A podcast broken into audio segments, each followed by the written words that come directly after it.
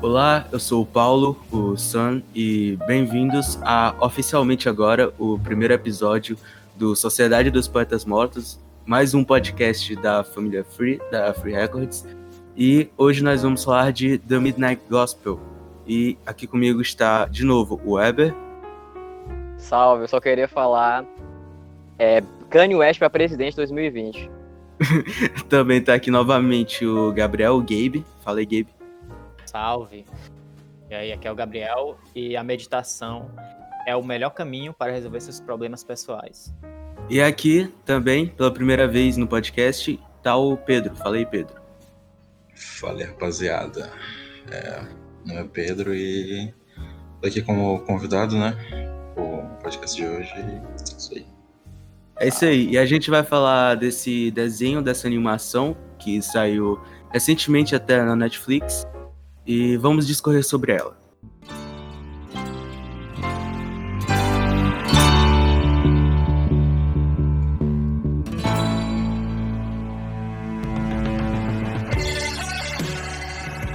Ok, e o que é The Midnight Gospel? Ela é um desenho, é uma série que saiu recentemente até na Netflix, que foi criada pelo Pendleton Ward, não sei pronunciar, criado de Hora da Aventura também, e por Duncan Trussell. E os oito episódios dessa animação têm como inspiração e também contém os trechos do podcast do Duncan, que o nome era o Duncan Trussell Family Arm, acho que é assim, que faz a voz do personagem principal do desenho também, que é o Clancy. E essa animação é basicamente um podcast de entrevista animado por cima, falamos assim é, que traz também assuntos muito interessantes e com pessoas interessantes que têm conhecimento no que elas abordam. Acho que esse é mais um dos diferenciais da série, que ela acerta muito nos seus convidados e no que é abordado. O Pedro tem algumas observações também sobre o que é a série. É, é, o Minério Gospel tipo, é um dos únicos desenhos tipo, e participações do, do Arge, depois de Hora de Aventura, depois que Hora de Aventura acabou e tal, ele meio que se separou da Cartoon e ficou, tipo, naquele ato de, ah, o que será que ele vai fazer pela próxima, tipo, próximo lá? Porque é, Hora de Aventura, é, sei, ele, tipo, ela tem, tem uma pegada bem similar, mas não totalmente a Midnight Gospel, pelo menos as últimas temporadas, que é essa pegada meio, eu não sei se vocês repararam que é, é meio psicodélico, é cosmológico, sabe? Tipo, ah, tem mil coisas acontecendo na tela ao mesmo tempo, tem, e tem, tipo, várias coisas, é, coisas sobre misticismo, tem olhos por todo lugar, tem pirâmides, tem essas coisas. E o, o, o Ash, ele, tipo, ele é famoso por isso, sabe? Ele é famoso por, na, nas, na, na produção de Hora de Aventuras, os episódios, sei lá, tem vários episódios soltos, como que eu é, postei na, nas screenshots acima, que é, é, são episódios que eles têm um foco bem estético, sabe? Ele tem um foco bem é, desse esquema de cores na tua cara, sabe? Um roxo, um amarelo, um vermelho, sabe? E eu achei interessante porque quando eu soube da notícia que ele ia fazer esse essa série, que é, teve uma temporada agora, com o Duncan, tipo, eu fiquei bem interessado, né? E eu queria falar basicamente isso, que o, o Midnight Gospel, ele tem aquele, ele tem tipo, ele tem um toque muito forte do, do hard, do, do Point Hard, mas ao mesmo tempo ele se difere bastante. Ele, tipo, é como se fosse um, um hora de aventura levado a um psicodelismo extremo, sabe? E isso eu gostei bastante até. Engraçado de falar sobre é, esse contexto psicodélico da série, porque a primeira coisa que eu ouvi falar dessa série quando me venderam é que ela era uma série porque ela tinha bastante cores, como o Pedro falou, tinha toda essa psicodelia.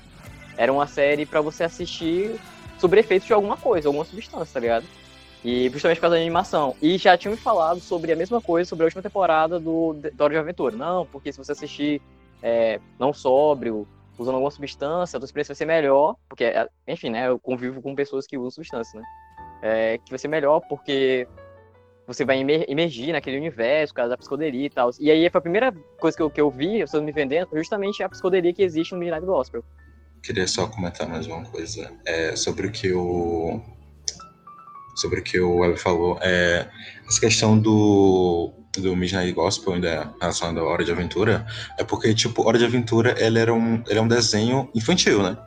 Tipo, apesar de Uhum. tudo, apesar de tudo, apesar de ter toda essa psicodelia, apesar de ter todo esse essa cosmologia, esse, esse, esse, sabe, esse apelo, é porque tipo tem muito apelo, muito apelo psicodélico nas últimas temporadas de, de Hora de Aventura, sabe? Ainda ainda é um programa infantil, ainda é um programa que tá passando na Cartoon, ainda é um programa para criança, sabe? É tipo um E- programa para crianças feitos por pessoas que usam LSD diariamente. Sim, exatamente. Daí quando tu. Daí, sabe, é, é, o, que, é o que sobrou de Hora de Aventura.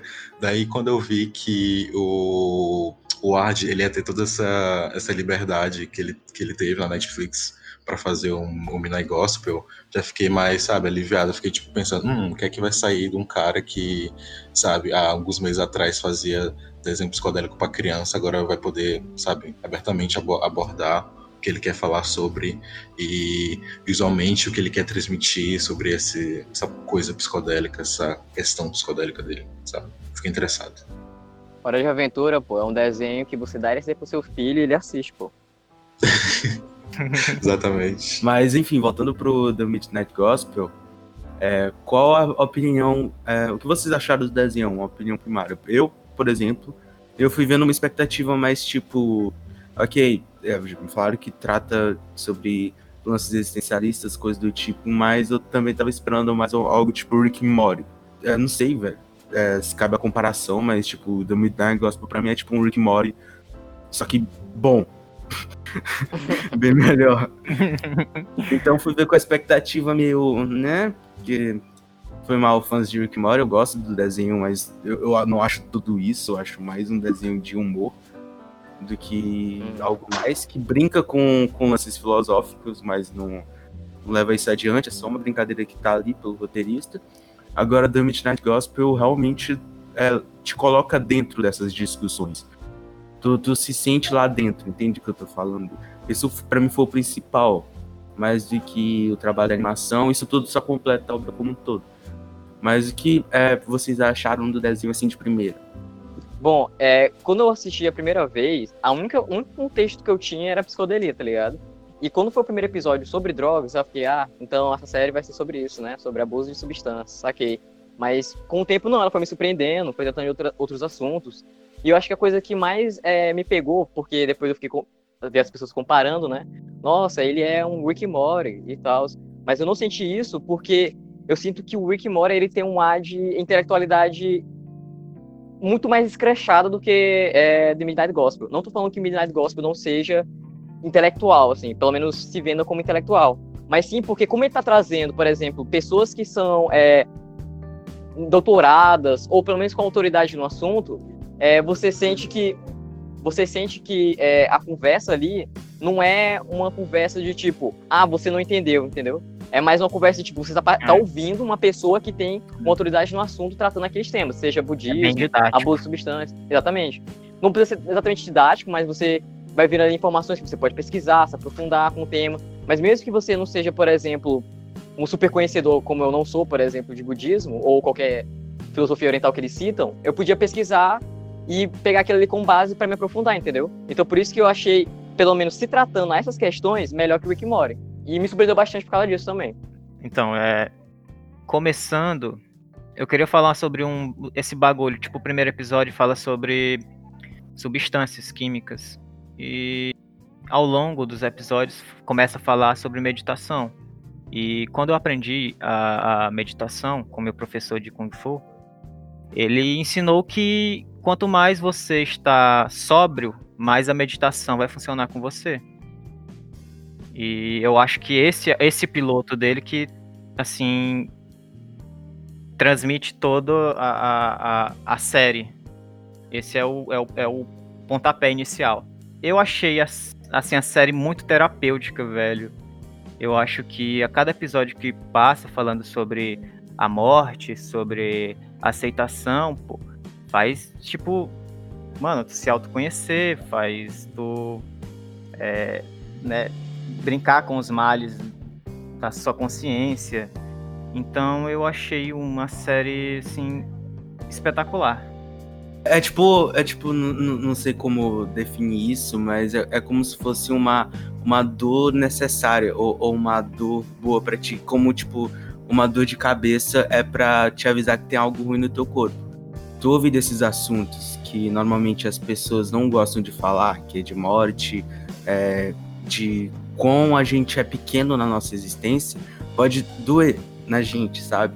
Só que é terapêutico porque é necessário a gente saber o nosso lugar da Terra, é necessário a gente debater sobre isso e escutar também é, visões de outras pessoas sobre a nossa existência. Eu acho que o terapêutico, o terapêutico de The Midnight Gospel é isso, é muito como a forma que é conduzido.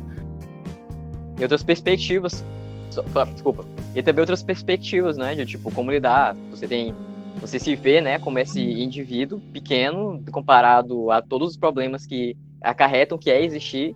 E aí a gente dá várias soluções, desde algo mais essencialista, algo mais naturalista, até abuso de substâncias mesmo, sabe?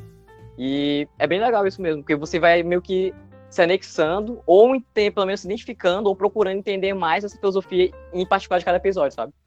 É, é bom até a gente reconhecer isso também, que é um mérito até do. É um mérito do podcast do Duncan, que é de trazer primordialmente essas perspectivas. O mérito do anime é trazer isso para um público maior do que o público que conhecia o podcast. Por exemplo, é mais eu. Cartoon que anime, né? É. Uhum. É um, é, um, é um anime americano, eu gosto de falar assim. pra mim tudo é anime. Mas o, o mérito, primeiramente, foi do podcast, de trazer, como eu disse na apresentação, convidados interessantes para falar de assuntos interessantes e ainda por cima tendo tendo conhecimento real naquilo, já é o mérito disso, e a forma que foi traduzido pro The Midnight Gospel na, na mídia, que é em forma de animação, eu acho que o, valor primordial tá naquilo, que tudo isso te prende, to, toda essa conjuntura te prende a embarcar nesse desenho. O, Pedro, o que tu achou do desenho? É, posso falar?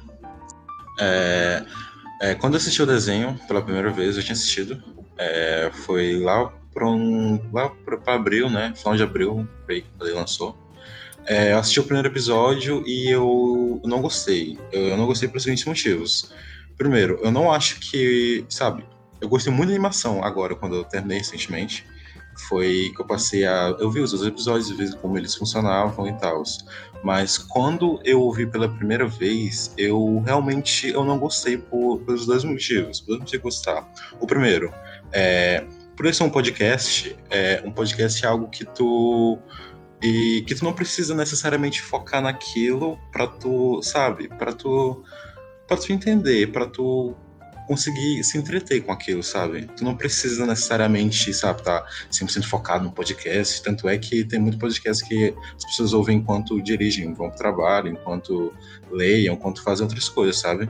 Mas o Midnight Goblin, nesse caso, ele é uma animação em formato de podcast, tipo, ele é um podcast que, que tenta ser essa animação e eu não, não acho que isso funcione por, pelo segundo dia que você está agora, porque o Midnight Gospel, por ele ter, esse, por ele ter essa animação psicodélica, por ele ter essa animação de cores, de que tem muita coisa acontecendo na tela, tem muito personagem falando ao mesmo tempo, tu meio que, ah, sabe, ah, eu devo prestar atenção na conversa no que eles estão falando, eu devo prestar atenção tipo, nos acontecimentos que estão acontecendo ao redor daquilo, sabe? sabe? Eu devo prestar atenção, tipo, caramba, eles estão falando agora de, de misticismo, de esoterismo agora, meu Deus, o que é que tá acontecendo? E que, tipo, por que, que, por que aquele personagem está fazendo aquilo? Que, sabe? Quais são os motivos por trás disso?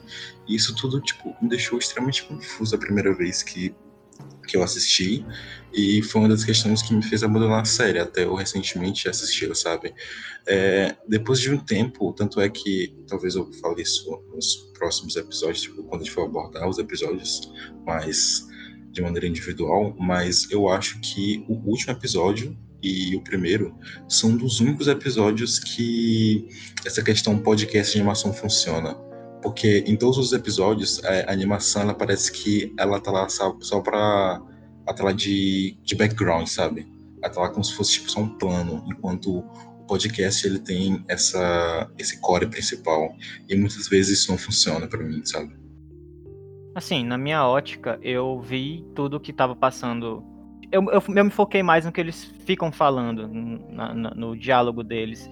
E para mim, o, que tá no fundo é um, mais um, um bagulho complementar. Então, na minha, assim, opinião, isso não me atrapalhou muito.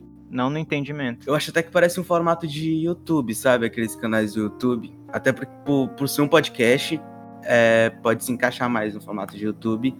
Só que com produção de Netflix. E muitas vezes até o background serve como ambiente, que eu go gostei muito disso. E às vezes ajuda a contar uma historinha, muitas vezes ajuda a contar uma historinha, e muitas vezes está lá para fazer um, um, humor com coisas que personagens fazem. E eu, eu, eu gostei disso também, do, da mesma forma que o Gabriel, mas eu entendo uh, o que o Pedro quis dizer. Não, mas todo mundo, todo mundo concorda que algumas vezes fica, ficou confuso, tá ligado? Em alguns episódios, realmente. Sim, é... o, o, que eu ia. Deixa eu falar, deixa eu falar, falar desculpa, deixa eu falar. É, é, o falar. que eu ia falar. O que eu ia falar, na verdade. É porque para mim, assim. Eu concordo com o Pedro, eu também concordo com o Gabriel e com o Paulo sobre ele complementar. Mas, para mim, o único problema acontece em alguns episódios específicos. O quinto e o, e o primeiro e o último, eles realmente complementam o que está sendo falado. Só que muitas vezes, é, como a animação ela está mostrando uma coisa totalmente diferente está sendo dito, porque ela tem uma própria mensagem, você fica muito confuso com o que está acontecendo. E aí você não consegue se concentrar no vídeo ao mesmo tempo. Aí acaba que você tem que rever para se concentrar mais em um e depois em outro, porque senão fica muito confuso. É porque, por exemplo, o episódio 2 é muito difícil você se concentrar no que estão falando, porque a, a, a, animação tem uma mensagem embutida diferente do que está sendo dito. É. Quer dizer, não é totalmente diferente, ainda está casando, mas existe lá. E o outro é o da é o quarto, que é o do perdão, né? Que é a, que fica bem hora de aventura mesmo. Porque tem tanta coisa acontecendo, acontecendo na tela e nada a ver com o que ela tá falando, que eu não conseguia entender aonde aquilo ia se conectar e acabou que eu fiquei me conectando muito mais com a animação, porque ela é muito bonita, do que com o que ela tava falando, entendeu?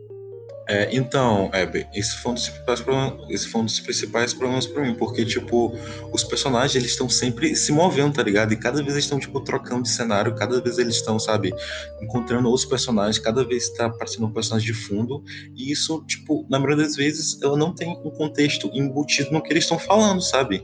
Isso, na maioria das vezes, me atrapalha, porque, por exemplo, no episódio 2, é, não falando, não falando de maneira superficial agora, tipo, é, é, algo que, tipo, que ele, que ele chega naquele, naquele universo lá e, tipo, acaba ele em decomposição, sabe? E isso não tem muito a ver com o contexto da conversa, e a cada hora ele está tendo, tá tendo tipo um sequestro de palhaços, e da outra hora tá tendo, sabe, é, é muita coisa acontecendo na tela ao mesmo tempo, e isso é importante, porque é importante você prestar atenção nisso, porque isso tem correlação direta com o Clancy, tem correlação direta com a, com a irmã dele, tem correlação direta com a mãe dele, que aparece no episódio 8, tem correlação direta com os vizinhos dele, tem correlação direta com aquele cara que escutava o podcast dele, e isso são coisas que o, que o Duncan não discute dentro do podcast. E são coisas que tu precisa prestar atenção fora daquilo. Isso são coisas que tu precisa é. prestar atenção dentro do contexto do desenho, entendeu? Então esse foi um problema para mim. É, é um problema, é, assim, para absorver de primeira, mas eu, eu coloco como ponto, ponto positivo da obra, que tu tem que é, prestar atenção e explorar cada vez mais. Eu gosto muito quando é, tu tens que é, é rever alguma coisa, revisitar para pegar totalmente aquilo. Eu gosto disso, porque como é The Midnight Gospel, é muito cheio de informação. Então, quanto mais informação tiver naquilo, para mim, melhor. Eu não quero algo vazio de informação ou que eu me sinta satisfeito assim de primeira. É bom se sentir satisfeito de primeira, mas se tem algo mais para eu buscar a, na, na própria animação ou nos diálogos, eu vou gostar de revisitar aquilo é, é chato quando tu não gosta de ter que revisitar aquilo. Mas no caso do, da animação, eu, eu gostei de rever os episódios e para mim ficou bem leve. É, só falando uma última coisa aqui, é, em relação ao que o Paulo falou, então, é, meu problema foi justamente esse, porque apesar de. Ah, tudo bem, é só tu rever e tu não prestar atenção no contexto do podcast, no contexto da animação problema é que esse contexto, de, esse contexto de animação ele pode, ele pode atrapalhar e pode influenciar diretamente o que está sendo dito no podcast, sabe? Porque tu não sabe se tu presta atenção naquilo que está sendo dito ou na animação, sabe? Tu fica. Pelo menos a primeira vez que eu estava assistindo, eu fiquei, ah, nossa, isso está acontecendo agora e sobre, sabe, sobre o que, eles estão falando? Já, já mudaram de assunto, sabe? Sobre qual o cerne da coisa, sabe? Isso, isso me atrapalhou, no caso, sabe? Mas não sei se aconteceu mesmo com vocês. É uma série que ela não é inclusiva para quem tem TDA, né? Porque não tem como você conseguir se concentrar em todas as informações, né? Para mim foi um assim um exercício porque eu tenho dificuldade em ouvir as pessoas. E a série com todo aquele negócio polu... não, assim poluindo no bom sentido, né? Porque a animação é muito boa. Mas eu tinha que focar em. Eu tenho meio que um déficit e eu tinha que focar no que eles estavam falando. Ao mesmo tempo que eu conseguia perceber algumas coisas nas animações, mas eu, o meu, meu, real, meu, meu real foco foi ouvir o que eles estavam fa falando. Às vezes eu me perdia, mas, tipo, eu acho que isso faz parte até da, da, da, da meditação em si não é boa, é, ela não é boa para quem tem TDAH e nem para quem tem epilepsia, né, velho? Porque o tanto de cor que aparece na tela mudando toda hora. É, é tipo aquele desenho japonês que aparece nos Simpsons. O episódio do Pikachu, pô. O episódio do Pikachu que várias Sim, pessoas ataque epilético. Às vezes eu tava tão focado nos diálogos que quando eu olhava pra animação de fundo, eu ficava falando na minha cabeça, cara, que porra é essa que tá acontecendo? é tipo, eu tenho que, eu tenho que prestar atenção nesse diálogo aqui sobre sobre a vida, sobre os mistérios, sobre tudo de, de escuro que há em mim, enquanto um personagem vestido de, de, um centauro misturado com unicórnio tá vomitando violões com misturado com androides. É, é basicamente então, isso. Então, cara, cara, esse, é um, esse foi um problema muito grande para mim, porque, tipo, meu negócio, ele tenta muito ser psicodélico. Ele tenta muito, muito ser psicodélico, velho. E na maioria das vezes, para mim, ele quando ele, quando ele sucede, tipo, quando ele consegue, ele faz isso de uma maneira ma maestral, sabe? De uma maneira incrível, mas quando ele falha, tipo, quase é ruim no episódio para mim. Eu acho que eu vou, vou falar mais disso quando a gente for falar dos episódios individualmente. É porque acaba que, querendo ou não, quando vai tratar desse assunto, tem que ser em episódios particulares mesmo, né? Porque alguns episódios ficam muito bons, isso que a gente tá falando, e alguns você realmente fica, cara, meu Deus, eu não tô entendendo porra nenhuma. É, eu, eu falar disso, só complementando para terminar, a gente partir para comentar os episódios em si, unicamente sobre eles. O principal problema, eu acho que concordando com vocês, é isso. Que em alguns episódios ele é mais linear com podcast, em alguns episódios ele mais que parte para contar uma história, é, uma história em áudio e uma história em vídeo. Eu acho que se, se ele tomasse partido de, ó, essa aqui é uma série que você vai ter um significado vendo em áudio e, uma, e um significado em vídeo, mas não, ele vai alternando. Então, tem episódios que você não sabe se esse episódio é do tipo A, que tem uma história em vídeo e uma história em áudio, ou se é o episódio tipo B, que é a mesma história em vídeo e em áudio. Então, acho que esse é o maior problema que você tem que revisitar. Se, se eles abordassem da mesma forma a série toda, talvez ficasse mais fácil, mas essa é, é acho que é, é, o que todo mundo aqui concorda, assim, em gênero numerical. Eu ia dizer que, tipo, olha, se você não assistiu Midnight Gospel agora, olha, se você não assistiu, vai assistir agora, depois do podcast, ou, enfim, se sentiu incentivado, eu ia dizer para você procurar, antes de assistir, quem é cada entrevistado. Porque quando você já sabe quem é o entrevistado, o episódio tem um contexto totalmente diferente. Então, eu não fiz isso da primeira vez que eu assisti, e da segunda, já pesquisando cada um particularmente de assistir, ficou muito melhor para entender tudo que estava sendo dito e também a animação complementar, entendeu? Então. Eu já, eu já gostei da experiência de, tipo, ver e ficar meio que. Que porra é essa aqui? Aí eu fui. Eu acho, eu acho que são podcast. Aí eu fui vendo e. Ah, cara, agora eu tenho quase certeza que é um podcast. Agora eu tenho certeza que é um podcast. Eu gostei dessa experiência, mas eu também concordo contigo. E agora partindo para comentar os episódios em ordem é, de The Midnight Gospel, o Pedro vai dar um pouco, explicar um pouco do que é a série, seus personagens, que é um podcast, mas também é uma série. Tem personagens, o personagem principal que é o Clancy. O Pedro vai explicar direitinho aqui. É, é bom, Midnight Gospel começa com o nosso personagem principal, que é o Clancy, que ele é um personagem, tipo, assim, a primeira vez que eu olhei pra ele, eu pensei, tipo, ah, um, é um moleque, sabe? Tipo, um adolescente. Ele tem. Ele usa um chapéu de chapeuzinho de bruxo, né? E uma espécie de. É, e uma espécie de. de uma espécie, não sei se é uma espécie de tanga, assim, e ele anda sem camisa. E ele mora dentro de um, de um trailer, né? Um trailer futurístico, por assim dizer. Junto com o. Junto com um gato, ou é um. Não sei. É um cachorro. Parece um gato. É um, é um cachorro, gato, né? É um gato. É um gato. É um cachorro. Eu não sei o que é. É um gato. E... É um, é um gato. O primeiro episódio começa com ele super, sabe, super ansioso, super excitado para começar a primeira entrevista dele num recém podcast que ele criou que se chama The Midnight Gospel, que é um podcast online, ou como ele chama, Spacecast, né? Que, onde ele entrevista pessoas no recém simulador de universos não licenciado que ele comprou com dinheiro emprestado da irmã dele. Ou seja, o objetivo dele é ser é, entrevistar esses seres desses universos simulados que esse simulador cria, né? E através disso ele ia conseguir muito dinheiro com isso e ficar rico com o podcast dele. E é isso, o Cleiton é um rapaz meio é meio franzino, né? Ele é tipo bem magro, sim. Ele é um personagem que me lembra bastante os personagens do do Raj mesmo. A CS tem uma influência bem forte. Ele, é ele é bem cartoonizado. Ele é bem assim, ele é rosa e ele é bem cartoonizado, cara. Eu acho Ele usa uma saia. Ele usa uma saia, assim. O que, é que vocês acharam dele, do visual dele? Basicamente, o, o Clancy é, sou eu, mas sem ser rosa e sem usar saia. Ainda não usei. E sem ser talvez feliz. Quando eu, talvez quando eu for pra, pra Escócia. Mas é isso. Também o que me prendeu na série de podcasts. Eu gosto muito de podcasts. Talvez por isso eu tenha seis podcasts na Free, esse incluso. E ainda bem que o Pedro deu a sinopse, porque eu nem tava lembrando do podcast dele chamado The Midnight Gospel, que cria a premissa toda da série, da entrevista. Eu achei legal. Porque nem com essa premissa de primeiro eu peguei que era um realmente um podcast real adaptado. Mas uma coisa que eu ia comentar é porque tem o plot da série fora do podcast e tem um plot do podcast, né? Por episódio.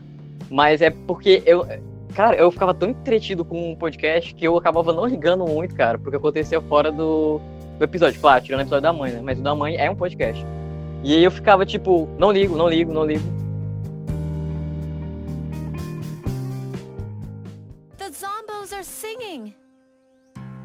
First we're born, and then we die.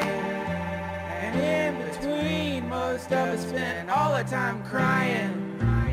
É, e puxando aqui os episódios em ordem cronológica, digamos assim, tem um episódio número 1, um, que é nomeado Malditos Zumbis, que o convidado do podcast é o Dr. Drew Pinsky. E o que, que vocês acharam desse episódio? O primeiro episódio da série, meio que o piloto, assim.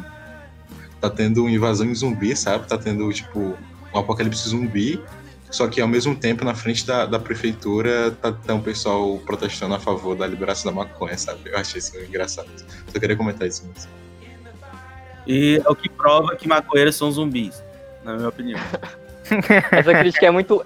Essa crítica é muito boa, porque é, é- essa questão aí, tipo, pessoas que são a favor da legalização de substâncias, de drogas em geral, elas colocam essa pauta como uma principal, sabe? Tipo, a gente pega, por exemplo, aqui o Marcelo D2, sabe? E aí, questões muito mais pertinentes, como, por exemplo, o que aconteceu agora nos Estados Unidos, como George Floyd, ou, por exemplo, enfim, né? Abismo social e outras questões, fica de canto porque a liberação das drogas parece que é a pauta mais importante para eles. Ah, Tá acontecendo um fucking apocalipse zumbi e tem pessoas é, querendo a liberação da maconha, tá ligado?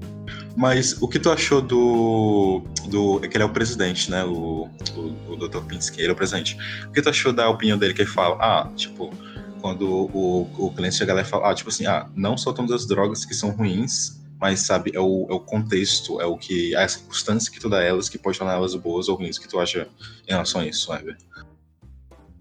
Cara, assim, é preciso entender que a primeira coisa sobre esse cara é que ele é uma pessoa que ele é autoridade nesse assunto, entendeu? Tipo, ele não é só um médico, ele é um médico que tem especialidade em lidar com esse caso de, substâncias, entendeu? É porque eu ia falar que, como ele é doutorado, doutorado não, é, ele é doutorado, enfim, quando ele tem uma especialidade no assunto, quando ele fala assim, é uma desmistif- desmistificação da substância, mas o episódio, ele também não lida dessa maneira romantizada, que poderiam, por exemplo, enfim, usuários, como geralmente eles fazem, sabe? Tipo, ah, maconha cura é, AIDS, cura coronavírus, cura câncer, sabe?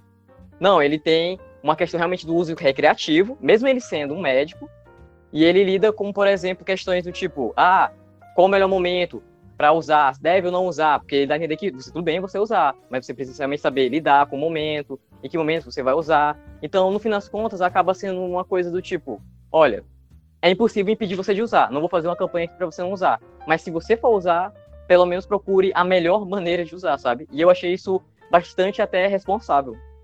Eu acho interessante quando ele fala que, tipo, ah, não existe. ele fala, ele fala meio que assim, é, drogas, elas são, é, são substâncias que são encontradas na natureza. Elas vão existir, tipo, independente se a gente queira ou não, sabe? E Uhum. elas existem e a maneira que a gente usa, a maneira que a gente adere a cada uma dessas substâncias é o que vai dizer se ela é boa ou se ela é ruim. Ele usou o exemplo do, do, do Valium, que é, o, que, é o, que é que é o diazepam, que é uma droga contra a ansiedade, para ajudar as pessoas a dormir, etc.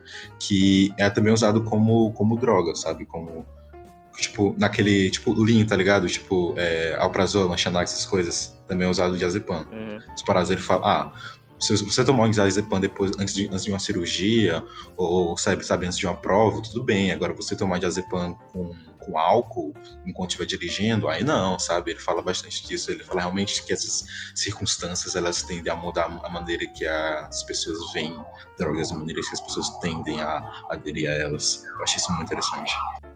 Acho que a gente devia falar isso pro Ben Affleck. Qual é, cara? Gratuito. Não, Pro- é, foi, uma pia- foi uma piada de mau gosto, desculpa aí, galera. Outro ponto importante também, outro ponto importante também que o Clancy fala é sobre psicodélicos, né, cara?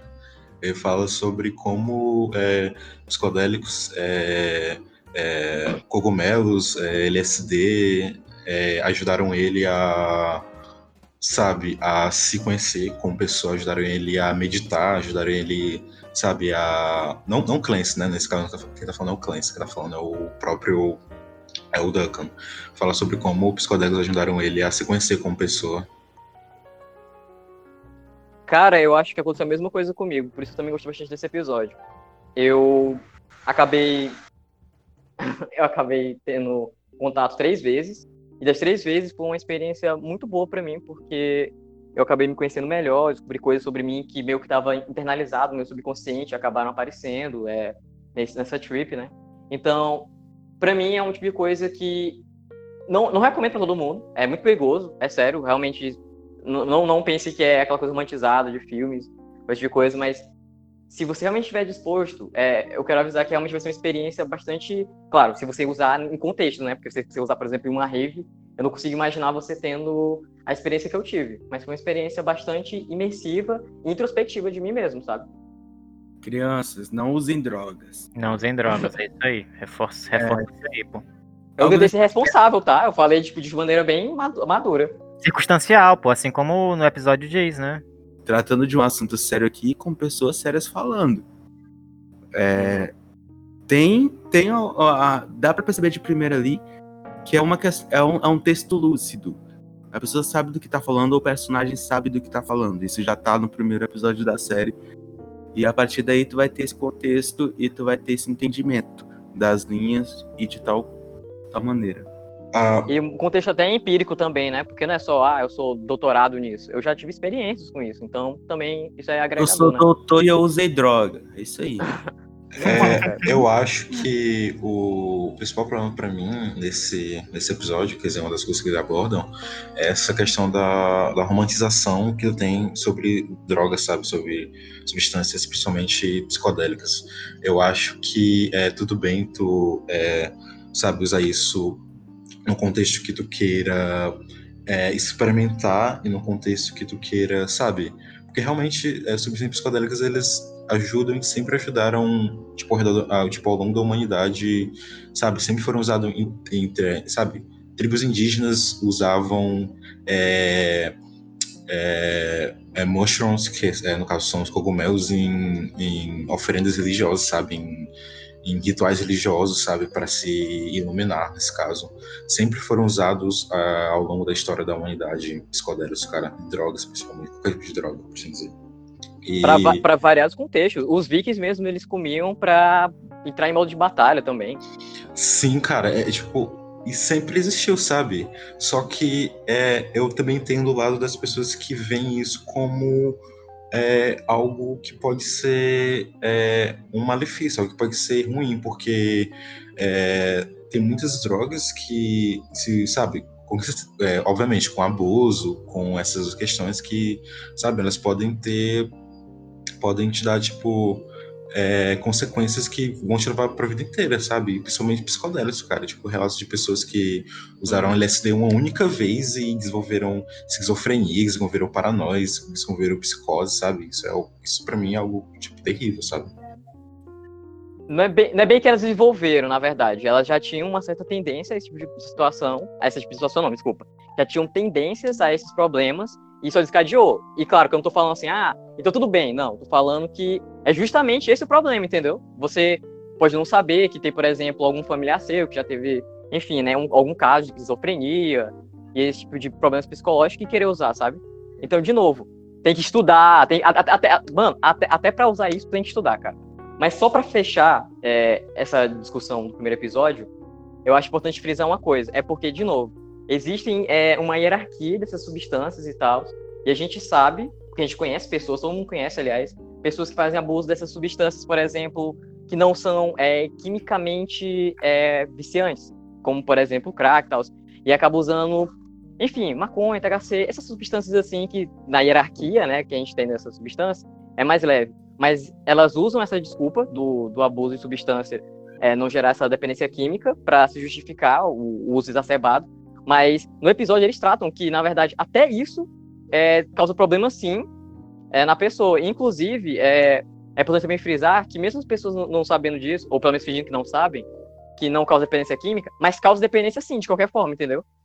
Então, era só isso que eu queria frisar também. É, então, uh, então, é, tipo, esse é um dos pontos que eu também vou falar aqui antes de cortar para o segundo episódio, que, tipo assim, é, essas substâncias, tipo, elas são substâncias de, de alteração química no teu cérebro, sabe? Então, tipo assim, alguma coisa vai acontecer. E se tu já tiver, é, por exemplo, é, pessoas com, com ansiedade ou, ou, depressão, por exemplo, é, usar maconha, sabe? É, e muitas pessoas é, é, uso de, de, de, maconha, de marijuana em, em, em escala, sabe? De maneira abusiva, diária, pode desencadear, tipo, episódios de psicose, sabe? Em pessoas que têm ansiedade, em pessoas que têm depressão, pode piorar ainda mais esses sintomas, pode agravar isso, e isso não acontece só com maconha, por assim dizer, não acontece só com esse contexto, mas é uma das substâncias que, sabe, vai piorar a situação, e vai, sabe, não vai ajudar. E essa questão do, do, uso responsável de drogas, eu acho que ela, ela é bem, bem, tipo, existe uma linha, uma linha tênue entre pessoas que usam isso de maneira responsável, que estão atualmente usando isso de maneira responsável, e pessoas que usam isso, sabe? Tipo, ah, só vou usar aqui só pra, não sei, tipo, ter outra vibe, me conectar, ou qualquer coisa assim. Qualquer seja o motivo que pessoas usam essas drogas. Acho que o exemplo a gente já tem, que é a bebida alcoólica, que a gente vê que muita gente não usa de maneira responsável. É. Mas esse é um debate muito grande, embora eu acho que todo, todos que estão gravando aqui sejamos a favor da liberação das drogas, eu acho que isso é um consenso entre nós. Somos contra as drogas, ok? Sim. Ok, governo? Eu okay, não sou, governo mas tudo bem, concordo. Eu também não sou contra as drogas, não. Somos sim.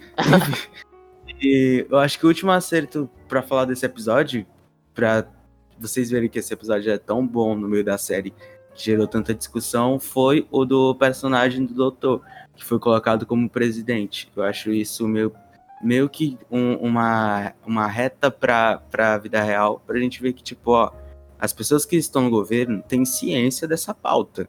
Elas têm ciência que todo mundo sabe que, que maconha não é esse bicho do mal. Todo mundo sabe, só que é uma alteração que, tipo, a liberação das drogas ia afetar a sociedade, tipo, ia mudar a sociedade totalmente, quase, sabe? Ah. E o, o, a maneira que o personagem do doutor foi colocado é meio que um paralelo para isso. E, tipo, ele lúcido do que estava acontecendo, mas ele falou: Ó, oh, eu sou presidente. Eu, eu acho que deveria liberar, mas acho que não agora. É, outra coisa engraçada do episódio é que é, o, o Clancy e o presidente eles passam o episódio inteiro fugindo dos zumbis, né? Daí tem uma parte que eles estão com a mulher que ela acabou de ter um filho dentro de um, de um balão de ar. Daí eles são mordidos pelos, pelos zumbis, ele fica, ah, meu Deus, não sei o que, eu vou morrer. Só que, tipo, o Clancy, depois que ele vira o zumbi, ele fica, ah, não é tão ruim assim, sabe? Daí, daí logo depois aparecem os meios com a, com a cura da, do, da, Do vírus. do vírus, né? Daí eles, eles aparecem com a cura, daí eles, eles voltam ao normal. Só que quando eles voltam ao normal, os zumbis vão e comem o presidente. E devoram o Clancy também. E tem muita referência ao Jorge A. Romero também nesse episódio, Sim, o pai dos zumbis sim. e tal. Sim. sim. E, a- e a última, última, última coisa desse episódio é que meio que fica claro o estilo de animação. Que, tipo, a- a- os zumbis estão comendo as pessoas e as pessoas estão tipo, ah, foda-se, tô fazendo compra aqui no shopping. É tipo o que acontece basicamente na animação. Coisas acontecem e todo mundo ali no mundo meio que continua. Tipo, ninguém liga muito. É um estilo da animação que meio que deixa claro que aquilo não é uma animação em si. É tipo um, um, um, um- mix, al- alguma coisa meio diferente. Até o Afonso Solano citou isso como um ponto positivo, não acho. É, pô. Até o Afonso Solano citou isso no MRG, podcast deles, como ponto negativo. Não acho tão negativo, eu só acho que é meio que um estilo da história toda em si.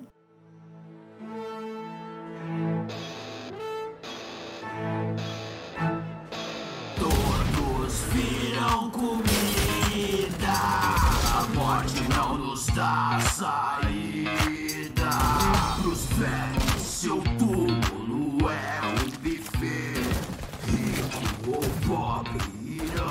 E agora sim, partindo finalmente pro segundo episódio, é o Medite com Cristo, que os convidados são a Anne Lemott e o Ragus Marcus. E aí, o que vocês têm pra falar do segundo episódio? Vocês acham tão bom quanto o primeiro, pior? O que, que vocês acham? Eu não acho tão bom quanto o primeiro, cara. Eu acho que aí já caiu alguns pontinhos pela questão que a gente tava falando sobre a animação não tá casando com o que eles estão falando. É, esse episódio é engraçado porque ele começa com, tipo, aparece um pop-up, um, um vírus no, no, no simulador do, do, do Clancy, né? Daí ele escolhe um planeta pra ir, que é um planeta de, de palhaços.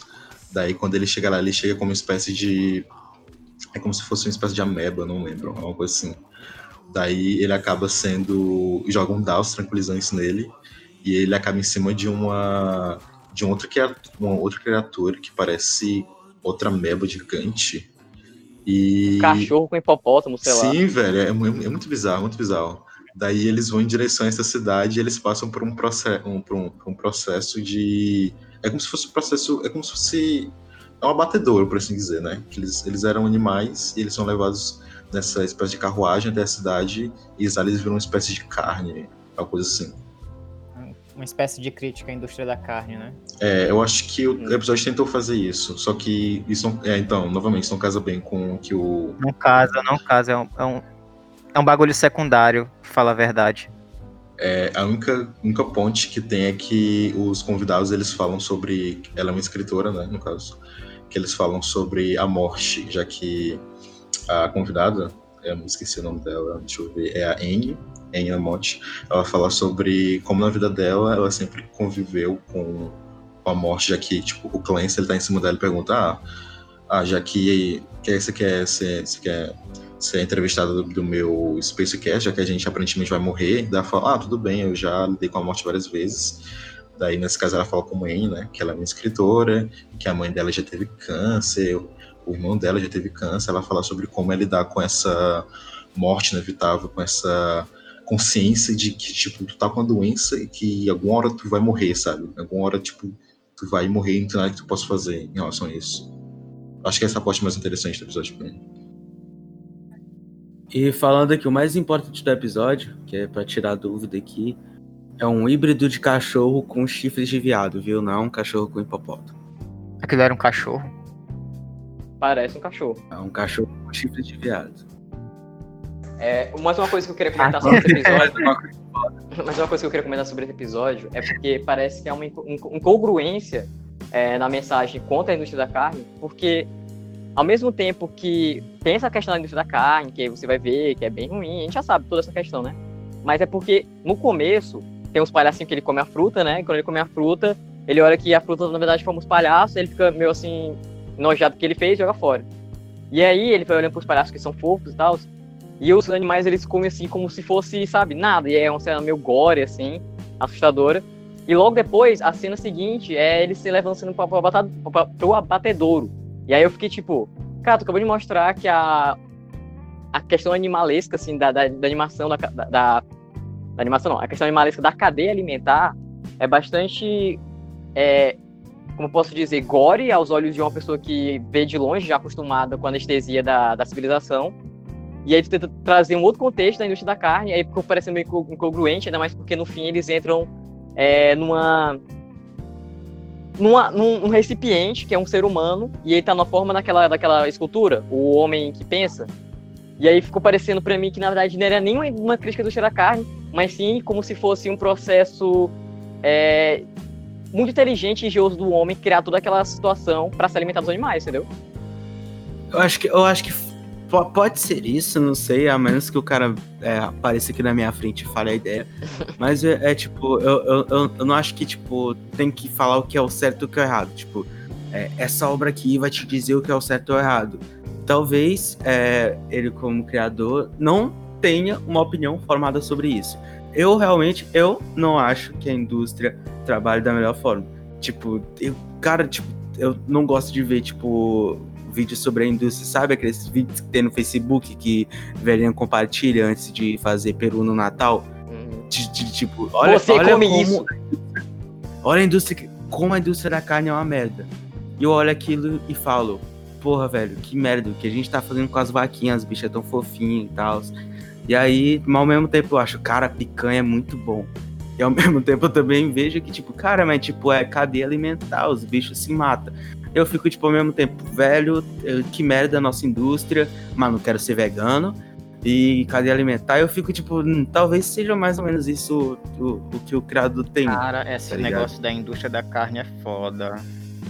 Cara, mas esse, esse, é o problema, porque é, o teu problema com a indústria da carne é uma questão, sabe, ética, moral, ou é porque tu simplesmente ah, não suporta ver os, os animais, sabe, sofrendo? Porque, é, tecnicamente, é, as pessoas elas tendem a sabe, é, onde se concentra mais essa questão de trabalhadores é, subsidiados é, na agricultura, sabe? Que é onde vem, tipo, comida vegana, sabe? Comida vegetariana, essas coisas. É onde as pessoas, tipo, sofrem mais. São esses, são esses é, pessoas que trabalham para fazendeiro, sabe? Pessoas que trazem essas frutas, esses legumes para para mercados, para postos, por assim dizer. É, então, tipo, eu acho que isso cai naquela questão de lá, tipo, ah, não existe consumo ético no capitalismo, sabe? Uhum. É, eu não, não, não é nada questão ética e moral, porque, tipo, por mais que eu ache, eu ache nojento algumas coisas da indústria, da carne, eu, eu não sou, não, não sou vegetariano, vegano, nem nada disso. Conscientemente mesmo. É, eu realmente acho que, tipo, escrachando aqui, cara, a gente tá no topo da cadeia alimentar, tá ligado? Tipo, os animais. A onça pode comer carne porque eu não posso. Basicamente. Foda as vacas, né, velho? Mas, Gabriel. Cara, eu, moralmente falando, cara, eu me sinto mal, pra falar a verdade, quando eu paro pra pensar nisso. Gabriel, tu que já viu bastante sobre o assunto, documentário sobre o destino da carne, inclusive já me recomendou até documentário sobre. Qual é a tua opinião sobre isso? Cara, assim, eu acho que a indústria da carne é um causa muitos malefícios para as pessoas. E tipo, quando eu falo a indústria da carne, eu falo tipo leite, ovos, todo tipo de carne, mano, faz mal para para saúde, assim, a longo prazo. E a pessoa, as pessoas acham que que não, que tipo é necessário. Não é necessário. As pessoas podem ser veganas, podem ter todos os seus nutrientes e tipo, deixar os animais de lado, mas eu não consigo, porque eu não sou independente para esse tipo de é vida. É muito tá bom, cara. É muito bom sorvete. É, e pior que é muito bom mesmo, pô. Mas eu não, como eu não sou independente, eu queria ser mais vegetariano e tudo mais, mas eu não sou independente. Eu vivo na casa dos meus pais e eu tenho que comer o que eles comem, né? Infelizmente. Mas, assim. E se tu, e se tu não quiser comer carne, tu é viadinho, né? É a verdade. É, Toma esse pedaço é... feio. Pois é. E é. assim, é. a longo prazo as pessoas vão adoecer e adoecer e elas não vão atrás do que de ver, de ver o que está fazendo mal a elas, mas porque assim, no Brasil a gente não tem aula sobre nutrição. gente não tem. Até tem, mas não é tipo. É, é, tipo, eu acho bonito goals de vegetariano e vegano. Ético, eticamente, eu, eu não me sinto atraído pela causa eticamente, mas eu acho bonito o goals. E, e tipo, é, um, é como, como todas as coisas que a, que a série aborda, é uma discussão. O que os longa. veganos fazem, pô, eles não fazem apenas só pra eles, só porque eles sentem pena dos animais. Eles fazem por toda a nossa sociedade. Eles deixam de comer pra, tipo, demonstrar que você pode viver de, um, de uma outra forma. E também, deixando de comer, ele também vai diminuir é, essa- esses alimentos que são prejudiciais para a saúde de todo mundo. E isso eu acho muito foda. Se a gente pensar no, contexto histórico que a gente está, né? Se eh, todo mundo fosse vegano, não ia ter o coronavírus. É, também não É, ia né? ter. Não ia Por causa do ter da carne tá nascendo esses vírus, verdade. Tem isso. né? É.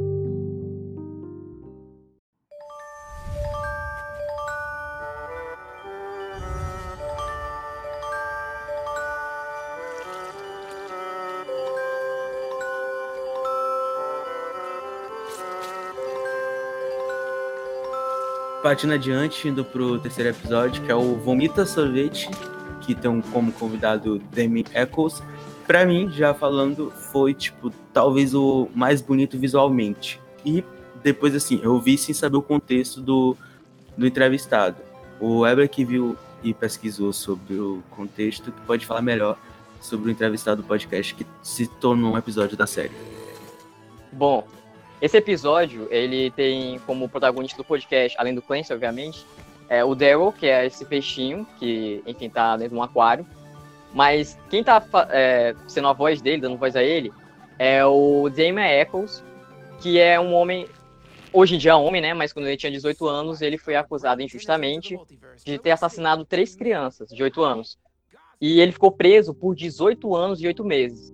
Isso aconteceu porque é, ele vivia uma cidade com um contexto bastante religioso, cristão, e é uma cidade meio pequena, né? E por ser uma cidade meio pequena, é, esse contexto ficava muito pior.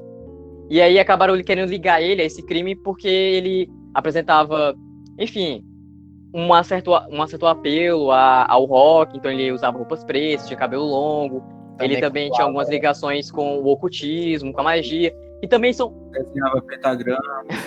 mas isso tudo é ligado também a algumas estéticas é, do, do, do rock em geral, porque, enfim, foi construído a partir de, de algumas filosofias ocultistas e tal. É, o, o- a estética eu tô falando, não o, o, o rock em si. E aí, como fizeram essa ligação injusta, fizeram várias, a polícia ela forjou várias pistas contra ele, e ele passou 18 anos, pre, 18, 18 anos preso, e ele foi liberado, acho que em 2010 ou foi 2011. E depois que ele foi liberado, dentro da prisão, ainda dentro da prisão, ele nunca deixou de acreditar né, na magia, no ocultismo e todo esse contexto que ele vai falar no episódio. Então, pra mim, é muito, esse episódio é muito bonito, porque essa filosofia de vida dele, mesmo que tenha, abre aspas, por causa da ruína da vida dele, que é passar 18 anos preso, ainda continuou muito forte dentro dele, sabe? Cara, pra mim foi o episódio mais difícil de digerir, junto com o episódio 5, que a gente falar depois. Porque o, o Damien, ele, ele fala, tipo, ele fala que magia pra ele não é um hobby, sabe? Ele, ele vive magia, sabe? Ele passa, tipo, 18 horas por dia estudando sobre, e ele sabe muita coisa sobre misticismo, sobre esoterismo, sobre bruxismo, sobre todas, sobre todas, sobre todas essas questões. E o que eu acho interessante é que quando ele fala que, mesmo na prisão, mesmo quando ele era espancado pelos outros presos, sabe? Mesmo naquele ponto foi onde ele, ele achou mais força na no que ele acreditava, sabe? Na, na religião dele. Foi por onde, através disso, dessa dor física que ele sentia, não só mental, não só desgaste mental de estar passando uns mais de 10 anos naquele lugar lá, mais de 10 anos em isolamento, mais de 10 anos sendo espancado diariamente por esses presos. Foi através disso que ele conseguiu mais força espiritual para continuar tão é, tão cético, é, tão né, não cético, né, mas tão crente nessas nessa religião dele, nisso que ele acredita. E eu acho interessante os pontos que ele fala é, sobre como ele explica de maneira bem didática até sobre o sobre é a questão religiosa dele, né? Eu não sei, eu não sei direito qual o nome, o ela pesquisou, mas não sei exatamente, sabe me dizer? Cara, o pior é que não fica muito claro qual é a de, qual, é, qual o a peraí, foi uma um cigarro.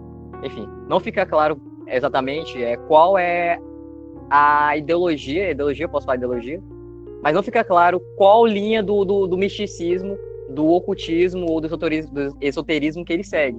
Mas dá pra perceber, por exemplo, que ele pega inspirações, por exemplo, no Tantra, ou então, por exemplo, apesar de o Tantra não ser é, ocultista, mas é porque o Crowell, que é o cara que ele cita lá, ele tem algumas inspirações nisso. E é importante também é, frisar que quando você vê esse episódio, pesquisa sobre o Crowell, porque você vai perceber que muitas coisas é, na cultura pop tem influência dele. Desde o Raul Seixas ao Alan Moore, sabe? Ah, uma coisa, uma coisa interessante que eu lembrei nesse episódio é que o Clancy, ele, é, enquanto o Clancy discute com o Daryl, né, é, eles falam sobre como é, as religiões elas tendem a é, querer que nós é, atingimos é, a iluminação, por assim dizer, através de processos religiosos, né, através de doutrinas, através de dogmas, e sobre como o, essa religião dele, se religião ocultista, ela busca a mesma coisa, só que é de maneira diferente, através de meditações, através de estudos, através de é, coisas práticas, sabe? Através disso que é, nós buscamos atingir essa iluminação, por assim dizer. Ele fala também sobre como é, é o budismo, não sei se é o budismo, eu posso estar falando besteira agora, mas ele fala sobre como as outras religiões orientais elas buscam a dizer, por assim dizer, atingir o nirvana, que esse nirvana seria atingido através de várias várias vidas, né? A gente iria viver e morrer repetidas vezes até que certa vez a gente alcançar um ponto de, de, um, de uma de nossas vidas que a gente ia atingir o que pode ser dito como iluminação. Ele fala sobre como é, essa ideia religiosa dele, essa religião que ele segue, tende a fazer com que nós é, ela tende a nos ensinarmos, a nos guiarmos a atingir essa iluminação em uma só vida, sabe? E essa foi a parte que eu achei mais interessante, que eu mais me interessei em pesquisar sobre. É, a minha, a minha experiência vendo esse episódio foi crescente, sabe? Porque de primeira é, tem todo o lance da forma de falar de magia, que tipo, eu, eu, não acredito em magia, em ocultismo, em, em nada assim fora da experiência empírica da vida que eu tenho. Mas, tipo, a forma que ele fala, eu fiquei meio tipo, eu não acredito. Tipo, a primeira coisa que eu absorvi. Só que aí eu fui captando as coisas da vivência real dele. E aí, por mais que eu não acredite em nada daquilo, eu acho bonita a forma que ele fala daquilo, que ele estudou sobre aquilo. E é mesmo que é todo lance, que às vezes é religião, às vezes é ideologia e às vezes é o que é tratado no episódio, que é aquilo que tu usa para te dar uma melhor experiência na vida, aquilo que te faz suportar tuas dores, suportar as coisas ruins que você passou, seja rezar, orar, meditação, que é algo que está muito presente nessa série. E eu, eu achei, primeiro, eu estranhei, tipo, aquele ceticismo clássico da gente ver uma ideia que a gente não concorda, que não, que não temos conosco. Mas ao ponto que eu fui vendo o episódio, ok, eu posso não acreditar em nada que esse cara tá falando, mas o que ele tá falando é bonito e eu respeito ele por isso. Eu, eu acho bonito tanto que ele estudou e o tanto que ele coloca aquilo na vida dele. É, eu acho que essa é uma das questões, sabe? Tipo, porque você só vai conseguir é, se absorver naquilo se você realmente tiver aquela crença, sabe? Se você realmente tiver é, por isso que ele fala, ele fala sobre a, ele fala sobre a Bíblia, sobre isso, sobre como a Bíblia, dependendo da maneira que a gente lê ela, dependendo dos conhecimentos que a gente tem, a gente pode ver como a Bíblia é uma espécie de livro de magia, sabe?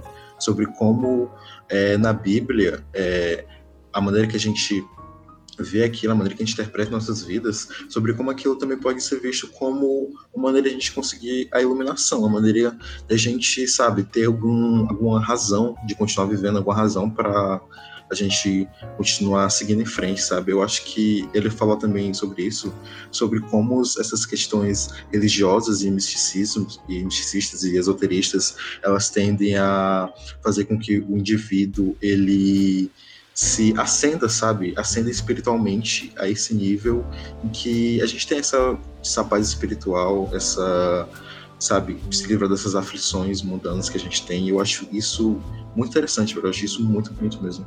Bom, uma coisa que eu não gostei muito nessa É. anima nesse epi- animação desse episódio específico é que, primeiro, que ela é muito fora do contexto do que está sendo dito, então fica difícil concentrar, ainda mais porque tem gatinhos marinheiros e o dinheiro é gatinho, sabe? E aí eu ficava tipo, nossa, que fofo, não tô conseguindo entender o que ele tá falando. Mas a outra é que no final do episódio tem toda uma questão de tipo, isso que a gente tava falando sobre a iluminação, que eles entram na cabeça de um gigante, eles entram no cérebro e tem um labirinto. E aí tava muito legal e de repente ele se levanta e eles começam a falar sobre o cara ter pego a, a mulher Aí ele dele. Fala Não sei. que o, que o peixe era um talarico. Aí eu fiquei tipo, o quê? Nada a ver. Ah, é, eu esqueci de citar isso. é. É, mas ele fala também sobre como é as, as religiões ocidentais, esses cursos de magia, eles se inspiraram muito nos, é, nos cursos orientais, né? Sobre como, sabe, essa questão de, de budismo é, é, até mais antiga que o cristianismo e sobre como essas questões de, sabe, de, de um céu, de um inferno, essas questões de iluminação, são questões que, na verdade, foram... São questões orientais, né? São questões que é, é, nós, como, como ocidentais, pessoas que são, sabe, cristãs ferrenhas hoje em dia, que elas odeiam o ocultismo, odeiam qualquer coisa relacionada ao esoterismo, mas dentro dessa, dessa, desse dogma dela, dentro dos ensinamentos dela, existem questões que são ocultistas, sabe? Eu acho isso interessante. É tipo louco que, tipo, quando a gente vê anime ou coisas orientais, que eles tratam de demônios, de ocultismo, de coisa assim. Só que é totalmente diferente. É um, um demônio para alguém que é oriental é totalmente diferente do que é a cultura ocidental que foi baseada no, no inferno de Dante, essas É. coisas. Então, tipo, a magia no Oriente é bem mais, bem mais aceita, faz bem mais parte da cultura. Aqui magia é tipo. É porque, tipo, o, o, o próprio cristianismo, ele bebeu do platonismo, do neoplatonismo, sabe? Tipo, dualismo, sabe? Só inferno veio do dualismo, sabe? Essa questão de, tipo, de ter é, o mundo dos iluminados é uma questão, tipo, platônica, sabe? Essa questão de... é, de é, a questão ética moral, de, tipo, ah, matar errado, é, essa questão, tipo, lógica veio de Aristóteles, sabe? Tipo, muito do que a gente tem hoje a gente bebeu desses filósofos, desses é, magos, sabe? Eu achei isso muito interessante. Ele fala bastante disso.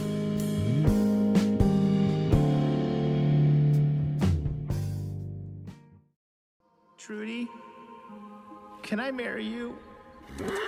Trudy, bitch. Trudy!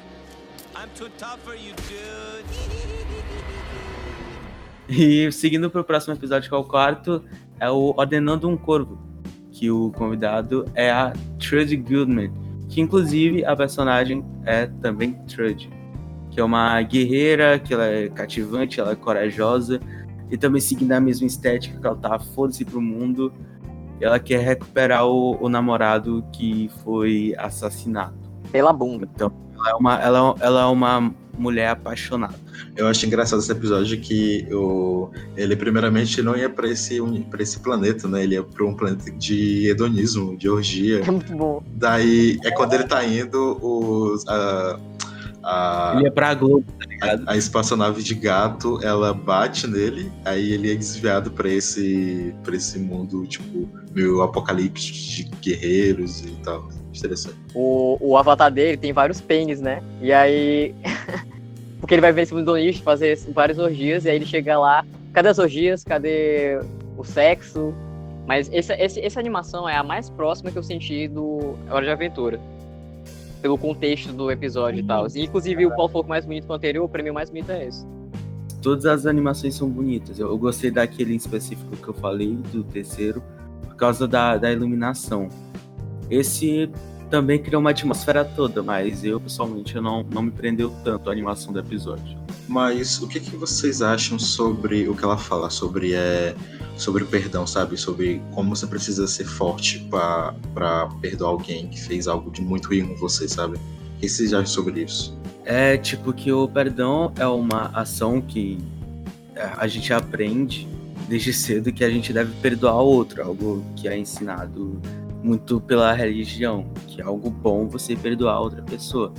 Só que tu vai crescendo e tu vê que, cara, não é tão fácil assim. Tipo, uma coisa é tu falar que perdoa a pessoa, tipo, de da boca pra fora. O perdão realmente, do, do fundo do teu ser, é algo que tem que ser trabalhado.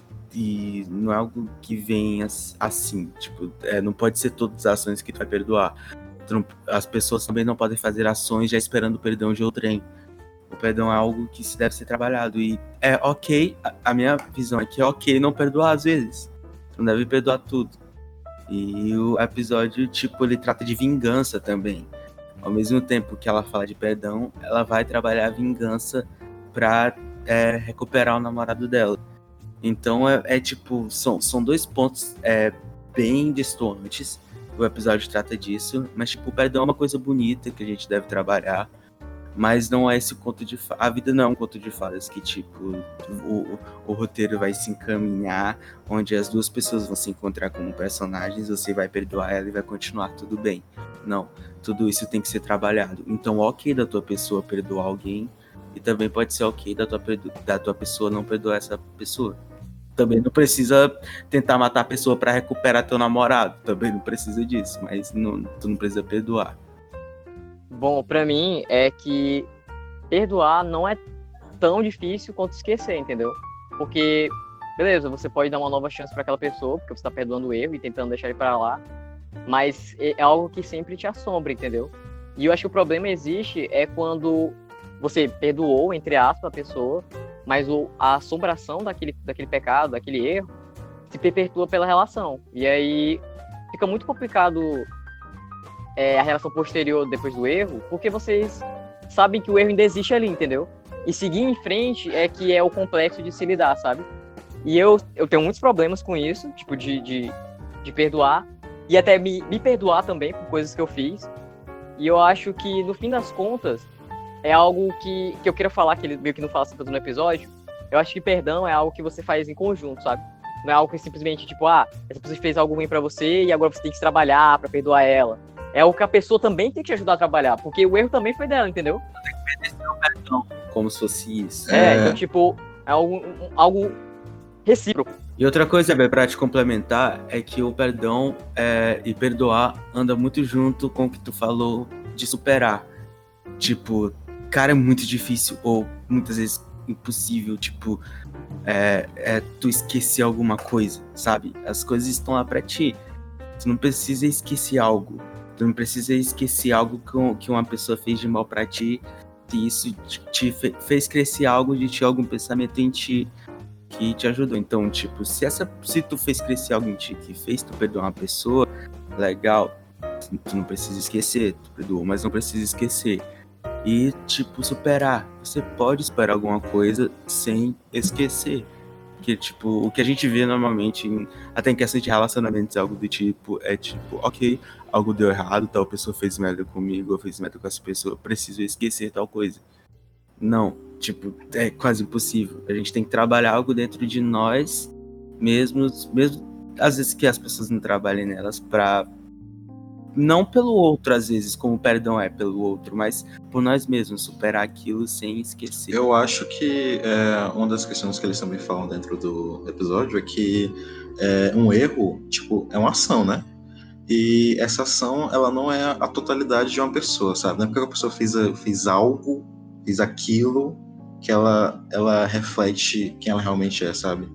E ela fala sobre como perdoar é reconhecer isso, reconhecer que é, algo que a pessoa fez não é a totalidade de uma pessoa, mas, sabe, consequência daquilo, ou consequência de várias coisas.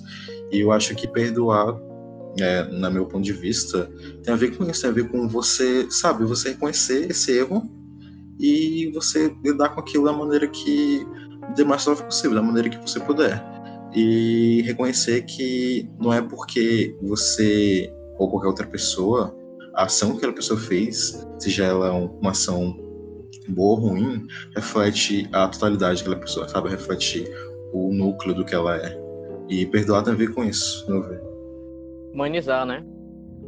Sim, você precisa, você precisa se humanizar e humanizar outras pessoas, sabe? Não é aquele perdão. Pra você perdoar. não, Que é que você é, perdoa a pessoa e esquece, tenta esquecer, assim, de forma bruta o que a pessoa fez.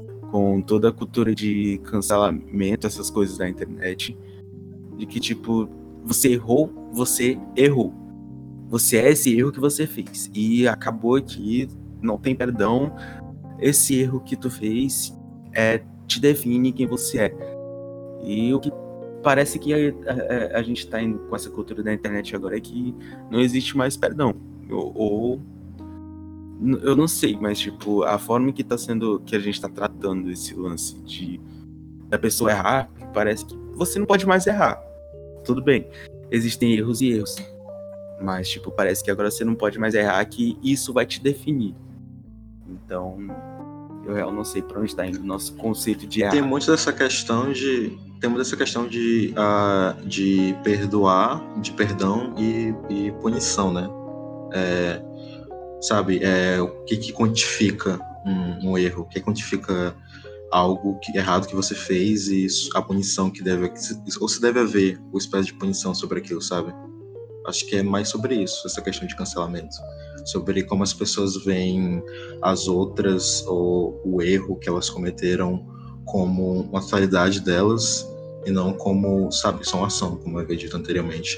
E sobre como essa punição deve ser aplicada, sabe? Acho que isso é bem importante frisar. Tipo, na internet ninguém quer entender. É, é, só que a gente só quer, tipo, atacar e quer fazer ações. A internet não tem a empatia, ele não se bota no lugar da pessoa que errou e como ela tá agora. que é muito mais difícil entender do que julgar, sabe? É muito mais difícil tu entender, tu, tu, tu dialogar do que tu simplesmente atacar e seguir uma manada. Isso, isso que é foda. Porque a internet, ela meio que desumaniza, por assim dizer, é, entre aspas, ela meio que desumaniza a pessoa. Por exemplo, tipo, tu abre o Twitter, sabe? E o que tu vê é, Tudo sabe? anônimo, teoricamente, são só dados, né? Sim, são só dados. Tipo, o, teus, tipo, o que tu vê aquilo ali são dados e o que tu interpreta pra ti são os, os que, aqueles dados te mostraram na tela do teu computador, sabe? Na tela do celular. É, essa questão que a internet ela tende a, desumanizar as pessoas é porque os teus sentimentos e os sentimentos que as pessoas colocam nas palavras, os sentimentos que as pessoas colocam no, até em áudio, sabe? Elas tendem a se tornar dados e, e isso tende a diminuir a importância, o impacto que aquilo tem nas, nas pessoas, sabe?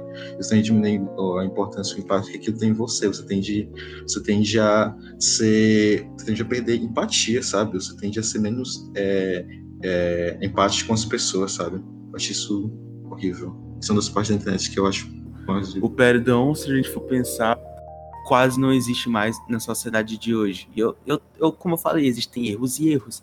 Não acho que tudo deve se, se perdoar. Tipo, a gente lida com perdão no nosso dia a dia, com pessoas próximas, pessoas que erram, mas quando a gente tá levando para esse conceito macro, que é o que há tendência, que tudo fique mais macro dentro das redes, parece que isso tá, isso tá sumindo. Parece que daqui a um tempo não vai mais haver perdão, só vai haver julgamento.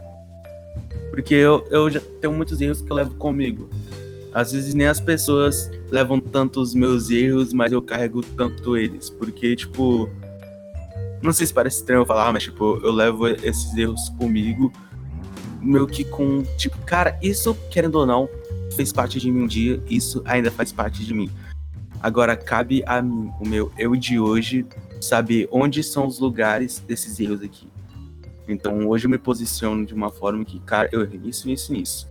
Se algum dia alguém chegar pra mim e, fa e falar, "Pa- Paulo, mas e esses erros que tu cometeste? Eu sei que isso foi algo do passado e que eu, eu já coloquei essas coisas em algum lugar. Tipo, é, eu não espero mais o perdão. Tipo, eu não espero perdão de algumas pessoas que eu possa ter ferido em algum momento da minha vida eu quero o perdão, mas tipo, eu não posso esperar delas o perdão, entendeu? Tipo, eu não posso esperar que alguém me perdoe por isso.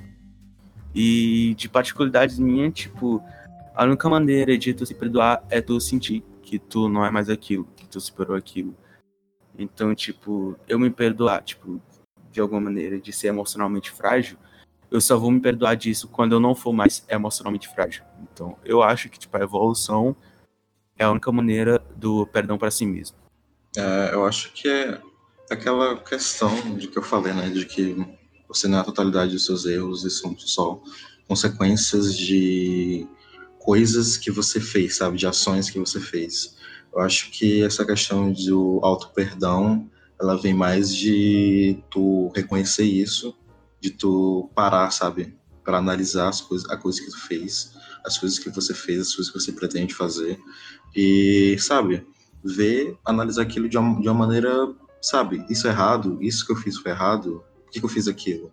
Por que, que eu continuo que fazendo contexto? isso? De contexto, sabe? Eu mereço me punir por isso, as pessoas merecem me punir por isso, sabe? Eu mereço me perdoar, as pessoas merecem é, me perdoar. Na maioria das vezes, cara, é, é difícil de admitir, mas na maioria das vezes eu acho que sim, você pode se perdoar e sim as pessoas. Não, de- não sei se elas devem, mas elas, sabe, deveriam ter mais essa empatia de perdão, sabe? Eu acho que é, varia muito da maneira que você se vê e da maneira que as pessoas veem isso, sabe? É porque, tipo, não faz sentido tu se perdoar por algo que tu ainda é. Então, sempre tem que haver essa autorreflexão. E o que acrescente é que cada vez mais o conceito de perdoar não existe. Então, o que a gente quer é só. Ainda dá pra perdoar alguém, sabe? Então, é é basicamente isso que a gente tá falando aqui.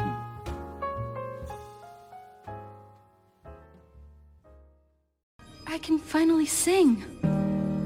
Drinking blood from the stump of a prison guard that I just chopped. E, enfim, agora partindo pro quinto episódio, que é nomeado Rei das Colheres e tem como convidado Jason Love, que é um episódio que eu achei muito interessante também, que tipo trata sobre todas essas questões de existência, de viver da melhor forma possível, sobre o teu universo interior e o exterior.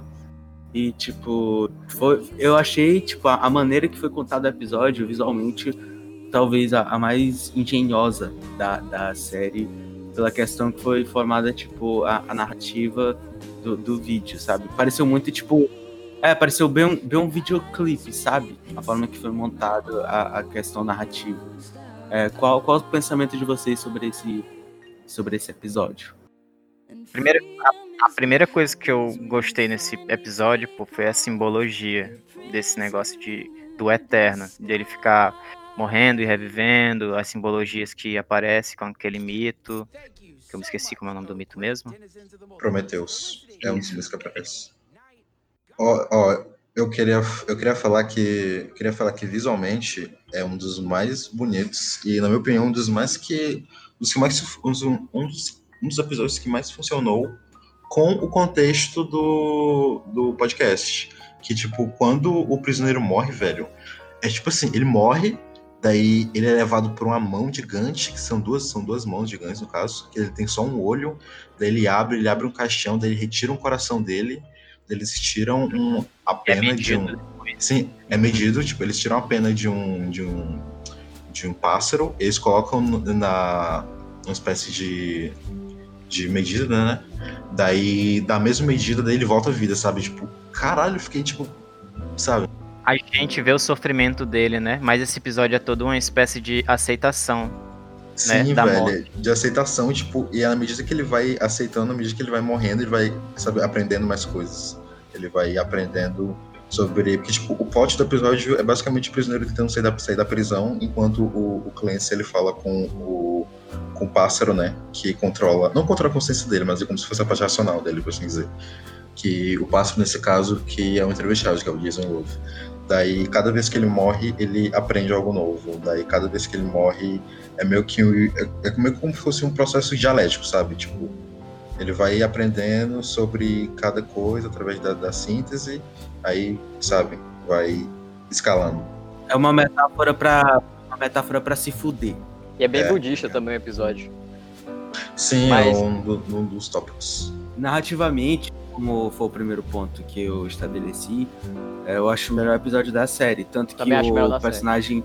Não, não, não é o, o, o personagem principal, porque tipo, o, passa, o passarinho que meio que fala por ele, mas o, o personagem que está sendo retratado pela, pela, pela, pelas câmeras, digamos assim, tipo, ele não tem falas e nada. Só que dá pra perceber que ele vai aprendendo, que ele vai tendo sentimentos diferentes com aquilo, que ele vai tá, ele tá vendo o ambiente de uma forma diferente, mesmo, mesmo sem nenhuma fala ou sem, sem nada que deixe claro. Mas dá pra ver que, que pelo que foi colocado narrativamente na história, que pe- pelos passos que a história dá, dá pra ficar acompanhando aquele personagem naqueles 25 minutos que eu acho que foi narrativamente, tipo, como série, melhor episódio, sabe? Não, só ia, só ia acrescentar que visualmente falando é o melhor episódio, tá ligado? Pra mim, né? Minha opinião. Também pra mim é. É porque eu queria falar por último, porque, cara, eu pesquisei muito sobre esse episódio. Eu fiquei realmente encantado com tudo. É, a primeira coisa que eu ia falar é. qual- alguém pesquisa bem pra mim, por favor, o nome do, do, do entrevistado? É Jason Love. Vocês estão ligados que o Jason Love, é, ele não é só um estudioso sobre essas questões budistas e, enfim, toda essa questão que existe, essas filosofias orientais. Mas ele também trabalha com inteligências artificiais. Ele está ajudando a criar inteligências artificiais para que elas se tornem benevolentes. E isso tem tudo a ver com o contexto do episódio, sacou? Porque é um. Caralho. Just... Não é foda, Ele cara? também, ele também, ele também entende, tipo, ele também ele tem estudos sobre magia e ocultismo. Então, tipo, o cara é tipo o Donald Glover da- das coisas da alma, basicamente. Só que branco, né? Mas enfim, é, o que eu ia falar é que. Outra coisa também é porque tem esse momento que ele pega a pena e eles pesam, né? Isso tem uma referência a duas coisas, que tem referência à, à Idade Média, onde as pessoas pesavam é, alguém com uma Bíblia, porque se a pessoa fosse mais pesada que a Bíblia, significa que ela era mais culpada, e nada é mais pesado que a palavra do Senhor, e aí elas eram mortas. Isso aconteceu muito com bruxas. Eu lembrei de Monty Python, velho. Sim, sim, Eu muito lembrei mais. de Monty Python com isso. Do, do- do- da cena do pato das bruxas, enfim. E a outra coisa é porque esse lance de botar a pena pra saber o peso do erro, na verdade, isso vem da mitologia egípcia. Eu me esqueci agora qual é o deus. Eu não lembro se é Anubis ou se é outro deus, mas tem esse deus da, da religião, da, da mitologia egípcia, que ele pegava justamente isso, ele pegava uma pena e pesava com o teu coração. Se teu coração fosse mais pesado que a pena, significa que ele estava carregado de pecados. E aí tu teria que passar por uma punição, entendeu? E então, tipo, não é só. Tudo bem que. que... É Anubis, é. É Anubis mesmo? É Anubis. Enfim, não tem só uma questão, é, eu digo, oriental no sentido de, tipo, é, a China, o budismo. Também tem outras questões, envolvendo outras mitologias nesse episódio. E a outra é que eles também citam é, a teoria de Indra. Que a teoria de Indra, não é a teoria de Indra, é a teia de Indra, desculpa. A teia de Indra, ela, ela faz parte do hinduísmo, né? E ela diz que, imagine que existe essa teia, e nessa teia, é, cada uma das pontas que, que formam a teia, esses nós, que é justamente o que ele cita, e também é referenciado na- no episódio, é uma joia. E essa joia, ela reflete uma outra joia, as outras joias próximas dela. E essa outra joia próxima dela reflete ela e outra próxima. Então toda joia vai refletir infinitamente todas as joias, entendeu? Como se todas elas estivessem conectado, conectadas e construíssem outras joias. Por isso, inclusive, que quando ele vai cantar a música, é, você vê que eles formam uma teia. Uma teia é uma, uma rede. Como se todos estivessem conectados tudo fosse um só. E esse episódio, ele, na verdade, pra mim, ele é uma coisa completamente diferente do terceiro, porque o terceiro ele tem. Ele fala sobre o Tantra, e o Tantra tem uma questão de tipo, você estuda não só a sua, a sua espiritualidade, seu espírito e a sua mente, mas você também acaba estudando é, o seu corpo, entendeu? Então, tipo, por isso que as pessoas falam, por exemplo, do sexo tântrico, tá ligado? E esse não, ele, ele fala mais como se a sua experiência corpórea individual não fosse realmente tão relevante como as pessoas dizem, entendeu? É só uma passagem, por isso que ele fica falando com o World of Warcraft, tá ligado? E por isso que ele fica revivendo várias vezes também, entendeu? Então dá pra ver que aquele cara, o Jason. o Jason o quê? Jason Love. Jason Love. O Jason Love, ele tem um- uma opinião completamente diferente é, sobre uma filosofia de vida completamente diferente do terceiro, sabe? O Echoes, eu esqueci o nome dele. Ah, ah, é essa questão do, do, World of, do, do World of Warcraft é que eles falam que, tipo, é que a gente tá tão imerso, tipo, algum jogador de World, de World, de World of Warcraft tipo, tá tão imerso naquilo que é como se a vida dele fosse, fosse aquilo, fosse é, jogar, jogar zoeirinha. World of Warcraft. Aí ele fala que, tipo, ele fala que, tipo, ah, budismo, budismo vai ser tipo, ah, cara, você tá jogando World of Warcraft faz 20 horas seguidas, sabe? Sai daí, vai fazer alguma coisa da tua vida e fala como se budismo fosse comprar a nossa vida, como se a nossa vida fosse o World of Warcraft e, o, e essa questão budista fala como se, cara, não, tipo, a gente é só, isso é só uma passagem, sabe? Não fica tão imersivo, não fica tão imerso nessa vida que a gente tem agora, nessa vida física que a gente tem. Depois disso, além disso, ainda há outra coisa, sabe? E sim, outra coisa além desse corpo e corpo, corpo físico que a gente tem. Existe, sabe, um corpo etéreo, existe algo além disso.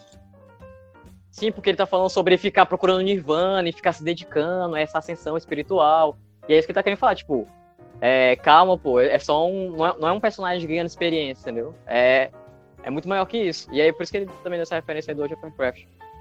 E até uma, uma zoeirinha, uma brincadeira que eles fazem também, do tipo que. Até a gente pensa, né? Cara, em realidade simulada, tipo, pessoas vão viver em realidades simuladas.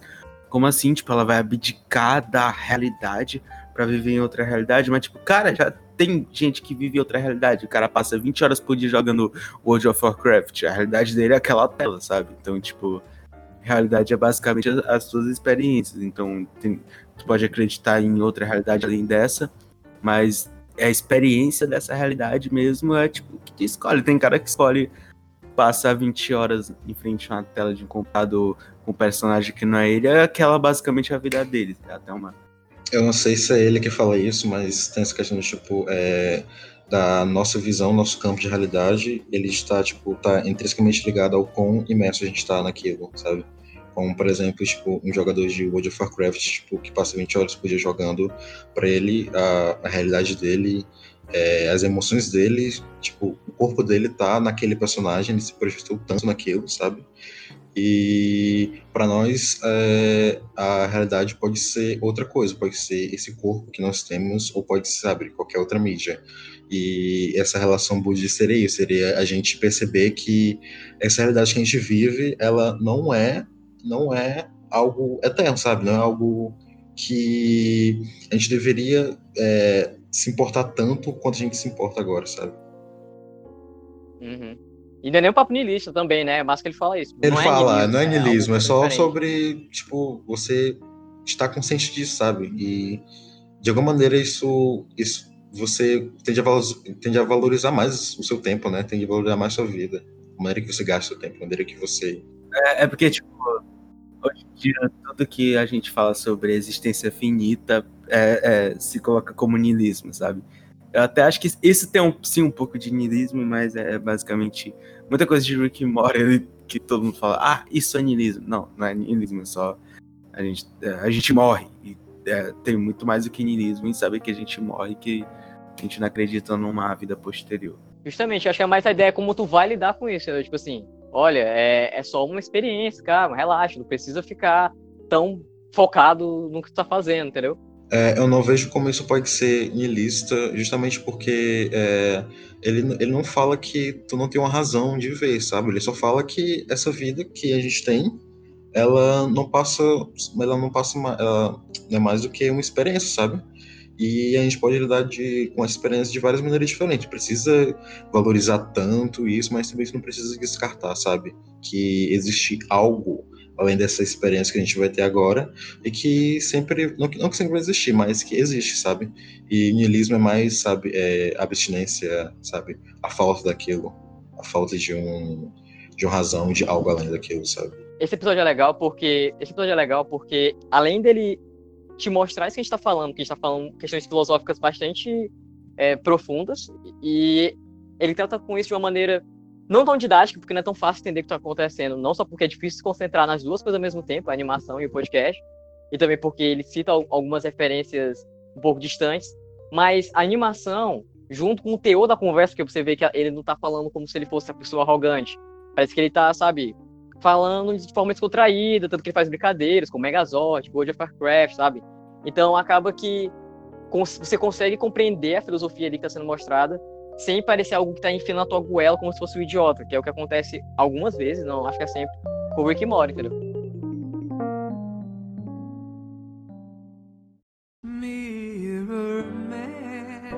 who's reflecting who? Can't tell who's more alone. Is it me or you? I'm sorry to say, but this is goodbye. Hope the next thing you reflect doesn't always make you cry. Mas enfim, é, vamos seguindo aqui pro próximo episódio, que é o sexto, que é a Mente Superlotada. onde o convidado é o David Nietzsche. E eu tenho que falar, pra mim é o episódio mais fofo. Pra mim, que ele vai para um planeta que, tipo, o, a inteligência artificial, o simulador dele, né, fala que ele precisa de alguém para acalmar ele, que ele tava, tipo, muito estressado, então ele recomenda ele falar com, entre aspas, amigo dele. É, só dando um pouco de contexto aqui, tipo, o simulador dele tá meio que quebrando, tá meio que, tipo, todo ferrado, porque ele não faz a. ele não faz manutenção, sabe? Tu precisa passar uma espécie de gosma verde nisso. Ele fica tipo, ah, não sabia que precisava disso, ah, não sei, não sei, não sei. Daí tem um cara que ele vai tentar ajudar ele e ele acaba preso em um dessas, desses vários tipos de gosma que tem. Daí ele não consegue, daí ele fica, tipo, ele volta puto pra casa. Daí quando ele chega, ele começa a brigar com, com o simulador dele. Daí o simulador dele manda ele pra esse, pra esse universo, que é onde ele medita. É, é um, é um episódio bem, bem, bem solto mesmo. Era tipo, sabe? É basicamente, ah, você. Acho que não tem uma lição nele, exceto que ah, a medite, sabe? Sabe? Só, a, tira uma parte do tempo do seu dia para você é, pensar, refletir sobre si mesmo, refletir sobre as suas ações, sobre ao longo desse dia, e pra, sabe, pensar sobre você mesmo, sabe? Acho que é basicamente isso. Isso é uma mensagem bastante importante, inclusive. Eu acho que se você tiver uma oportunidade de refletir sobre a situação, e não importa, tipo assim, ah, alguém mandou uma mensagem, não responde de primeira. Sempre tenta pensar. Claro, não é qualquer mensagem, tô falando de um oi. Tô falando uma mensagem que. Você sabe o que eu tô falando? Sua ex mandou uma mensagem, por exemplo. Ela me traiu, ela É, me traiu. Ela me traiu, sua ex mandou mensagem, não sei. Você, se você tiver tempo pra responder, que geralmente você tem, já que você tá falando virtualmente, reflita, converse com outras pessoas, procure a melhor maneira de agir, justamente pra não acontecer um uma coisa que pode ser até irreversível, sim, por assim dizer. Ou não, ou fique hoje, ou age impulsivamente, xingue ela, xingue a mãe dela, dê bloco, dê Depois esposa, exposed. dê esposa. É, assim, que, assim, assim que ele chega lá e começa, ele acho que xinga, né, o, o maluco lá da meditação. Ele fala, Ele fica calmão, tá é, ele fica, ele fica super, super calmo, e não, pô, senta aí, senta aí. Eu achei que era mais maconheiro, É. mas só era, era meditação. Ele não parece, e pior que ele não parece. Ele só chega e fala, não, senta aí. Primeiro, pra gente fazer isso, a gente vai ter que partir de três princípios. Ficar em silêncio, ficar parado e espaço.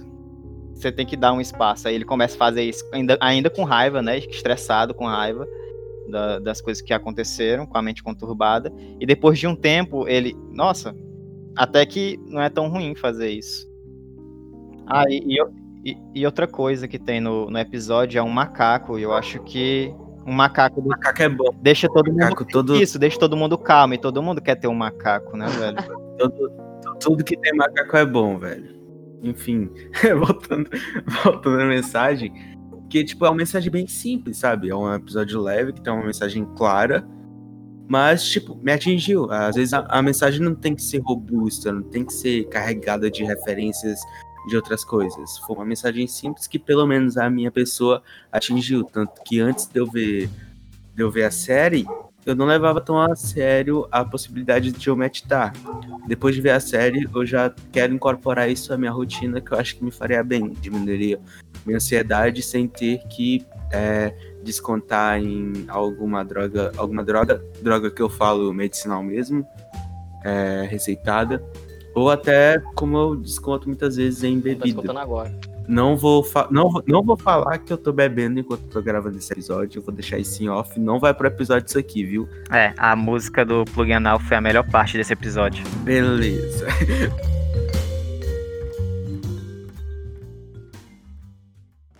Even though your life is out of tune, you can still sing along with it. And it's better to be you and out of tune than acting like someone else who has found enlightenment. partindo pro, pro próximo episódio, que é o sétimo, que é o Papo com a Morte. E a convidada é a Caitlin Dowry, que é uma blogueira, autora, youtuber, agente financeira e tal. E ela encarna a morte nesse episódio, E a gente funerária, né? principalmente. E eu gostei muito da, da forma que a morte foi retratada nesse episódio. Tipo, quebrou todas as minhas expectativas. Tipo, mesmo como alívio cômico, foi bem, foi bem legal ver a forma que eles introduziram personagem. É que, no, Sim, eu gostei. primeiramente, a morte. é, primeiramente, a morte, tipo, fala com ele, né? Ela fala que tipo de ser incorpóreo você quer que eu tome. Daí ele descreve um ser, tipo, mó psicodélico, mó, tipo, nada a ver. Ela fala. Ah, ela fala, "Eu acho que isso aqui não tá funcionando aí.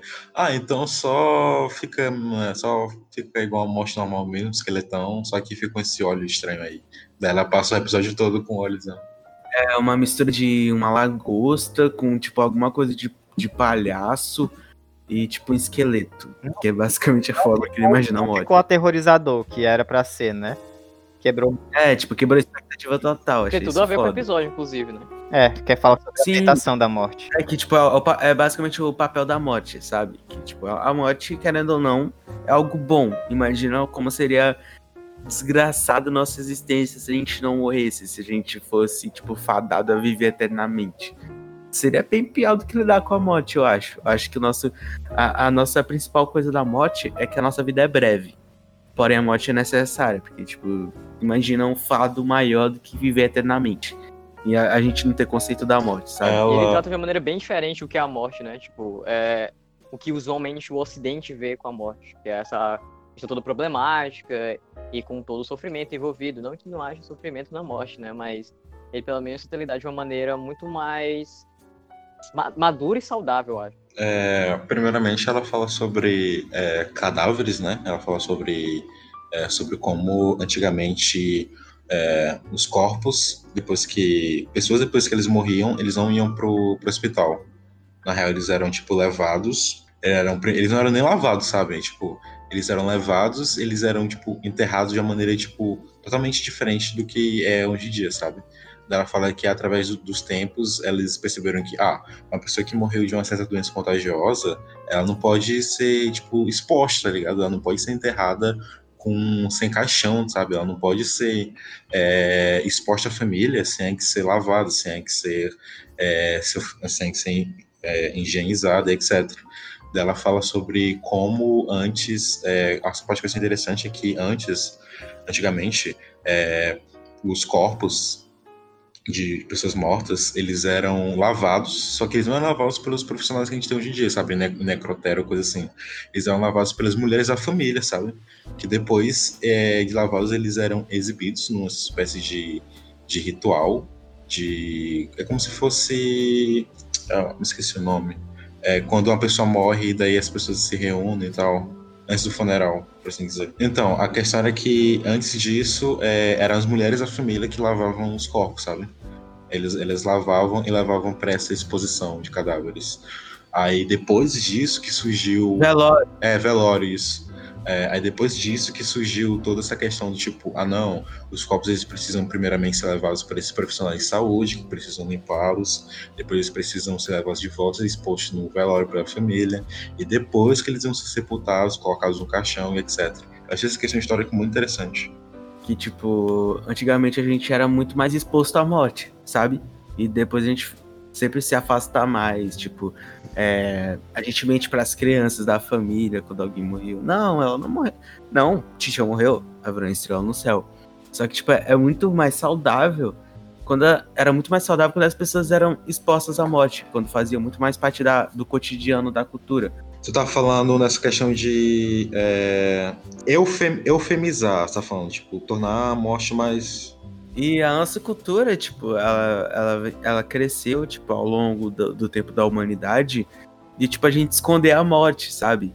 Então, tipo, é, é, é, é quase um fenômeno das pessoas crescerem e, tipo, depois, muitas vezes de, tipo, adultas ou muitas vezes na adolescência, o que acontece na crise existencial é, tipo, caralho, a gente morre, velho. É, tipo, esse é o estopim da crise existencial. A gente morre. Porque, tipo, isso é escondido da gente. E o ponto da personagem no, no episódio é, tipo, era muito melhor quando isso era exposto. Porque, tipo, é, isso ajudava a gente a crescer já com esse conceito, sabe? Do que a gente meio que é, descobrir esse conceito e trazer um significado e colocar para as nossas vidas.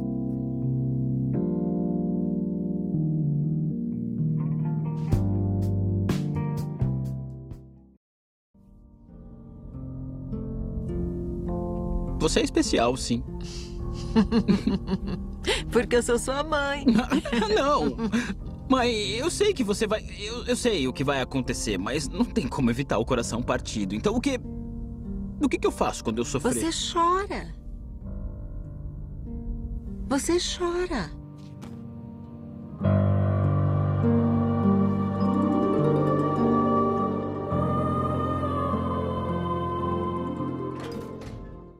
Último episódio, que é o Como Eu Nasci.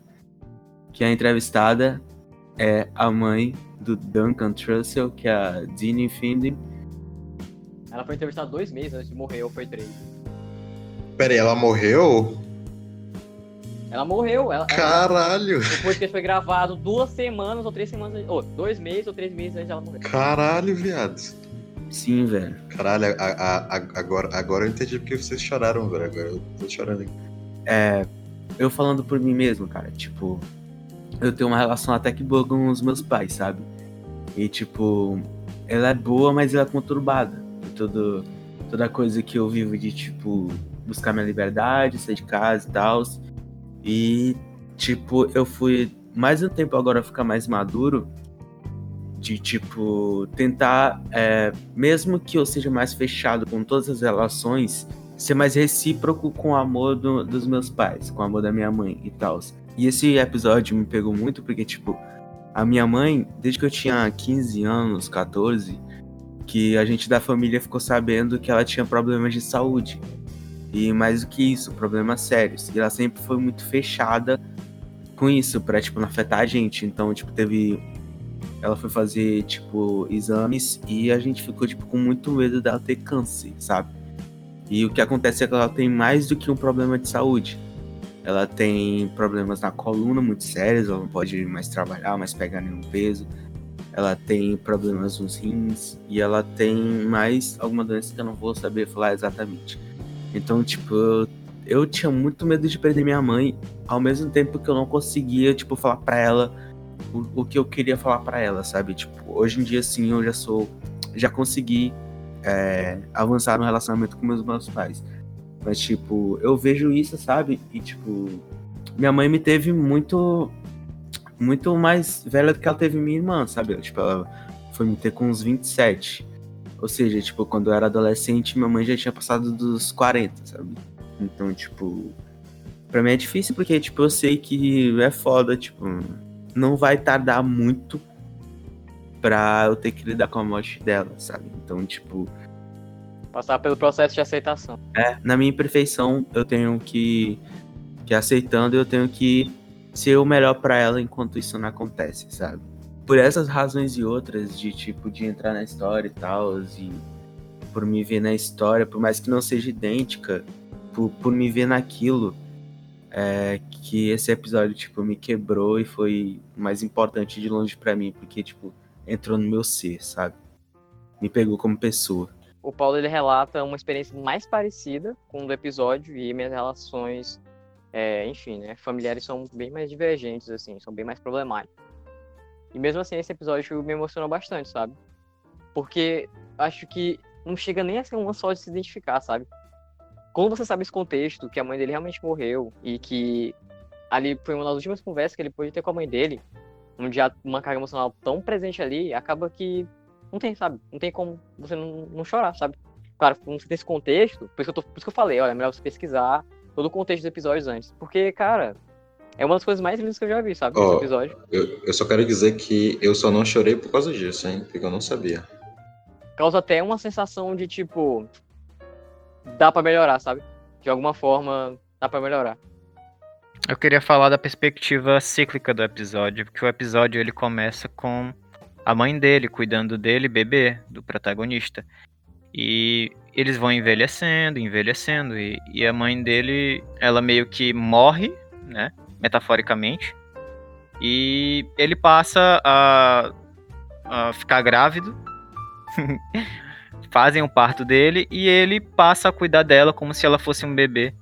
E eles co- continuam o diálogo. Ah, tem outra questão também, tipo, que ele fica preso dentro do simulador, daí quando ele fica preso lá, Daí ele entra num, num ônibus, né? Que estão todos os personagens dos, dos episódios anteriores. Essa cena final, né? É, é o episódio final, o oitavo. Tipo, ele entra lá e tem todos os personagens. Tem a. A. A Trudge do episódio 4, tem o. Tem o Daryl, tem todos, tem, tem todos os personagens do episódio anterior que estão nesse, nesse ônibus. Aí ele, eles perguntam, ah, eu morri. Aí ele fala, ah, tipo, não, tu não, não sabe, só relaxa aí. É, se trata mais da experiência dele pra fazer é, essa série, sabe? Tipo, é, do quanto que possivelmente para esses podcasts virarem animações foram os que mais marcaram ele, tá ligado? Então, tipo, pra, pra isso tá na vida dele e pra tá na série foram coisas que marcaram ele. Então eu acho que essa foi a forma dele representar isso na série, assim, no ponto final. Tipo, olha, isso me marcou, foram visões que eu peguei pra minha vida e tal, tal. E, tipo, esse episódio eu acho, com todo o contexto, eu acho mais importante da série, assim, tipo, tanto pra mim, como apenas a pessoa que consumiu o conteúdo, e quanto pra ele também, eu imagino, pra fazer Deve ter esse, sido algo bem terapêutico, eu acho. E eu acho também que essa simbologia do ônibus, de você morreu, não, relaxa, aproveita a viagem, também tem a ver com a pessoa que tá assistindo, né? De tipo, nossa, eu acumulei mil informações, mil coisas, o que, que eu faço com isso agora? Tipo, relaxa, cara, foi só uma viagem de ônibus. Continua. A série, a série toda é meio que isso. Ela é meio que uma terapia que, tipo, toca em feridas, toca em assuntos. E, mas, no fim de tudo, ela é, tipo, bem gostosa de se assistir, sabe?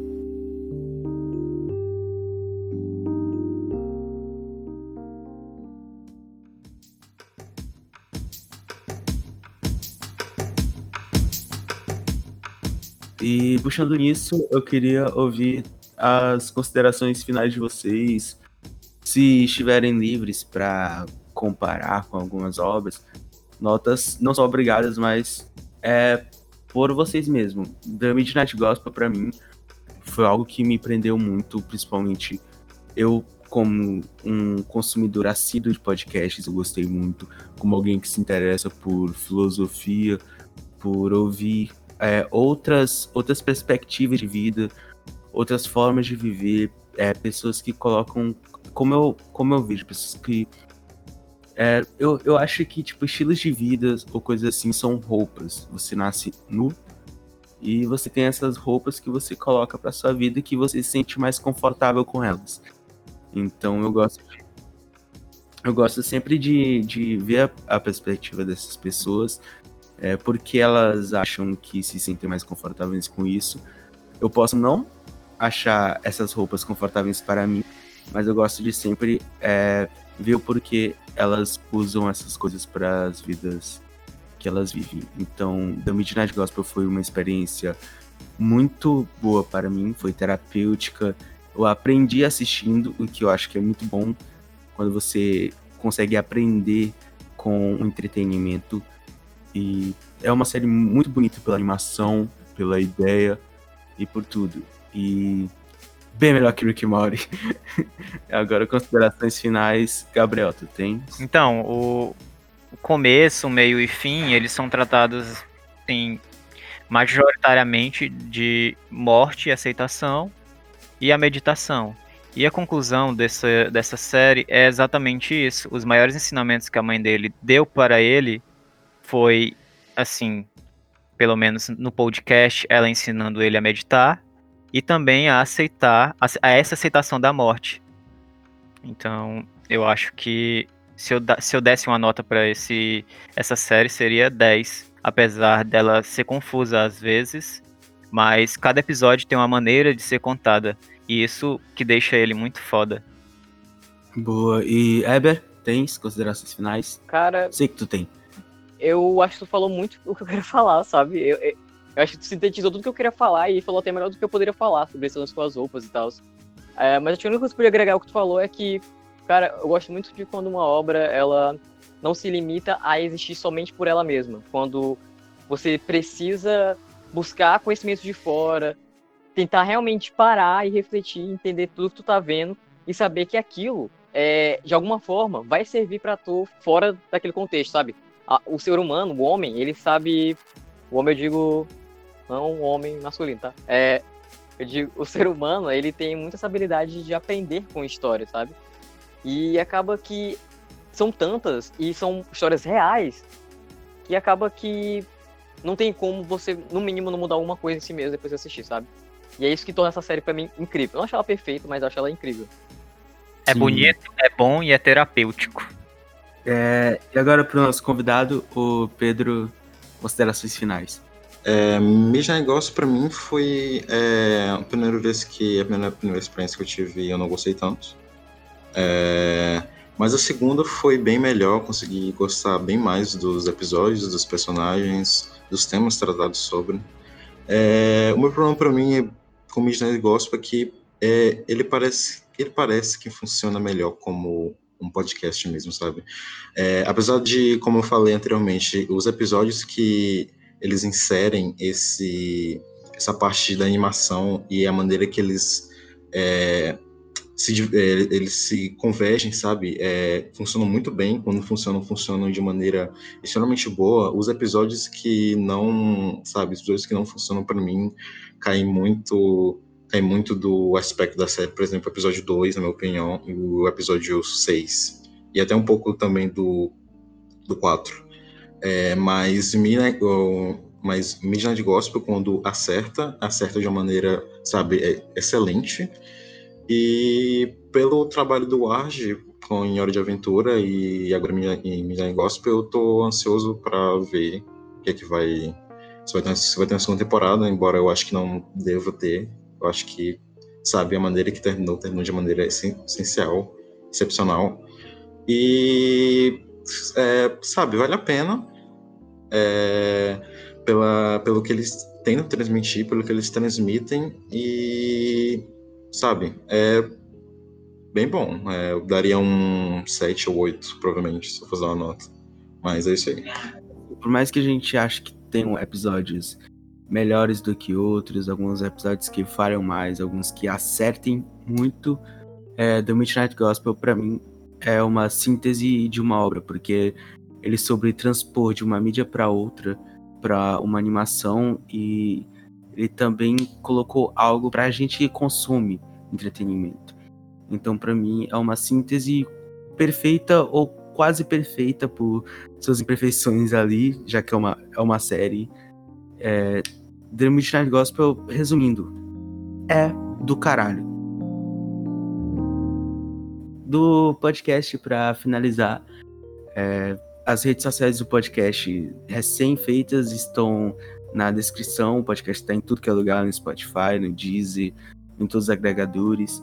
Também aí está o e-mail, se você quiser falar alguma coisa, ou pode falar por qualquer rede social. A gente vai levar para aqui. E também, por favor, doe no PicPay, que é o PicPay geral da Free, que é picpay.me barra FR33. E depois da, do final do podcast, o Gabriel vai estar ensinando um pouquinho de meditação. Então, por favor, quem puder doar no PicPay, quem não puder, pode divulgar para amigos se tiver gostado. Então, enfim, obrigado por terem ouvido e até o próximo episódio.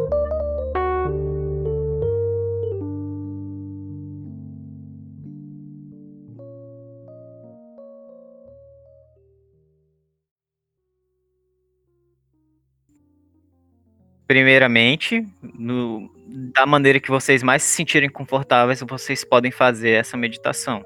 Foi assim que eu aprendi é, com meu professor de Kung Fu. E eu vou estar passando aqui para vocês. Primeiro, vai ser respiração. Respira. Inspira. Respira. Inspira. Respira. Enche os pulmões.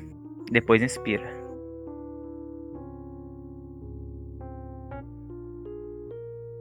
Tá bom. Agora vamos relaxar o corpo. Assim como em Midnight Gospel, quando a mãe dele fala para ele sentir o seu corpo, a gente não vai começar pelas mãos como ela começou, que eu aprendi assim. Vamos começar pela perna. Vamos relaxar a perna, as pernas.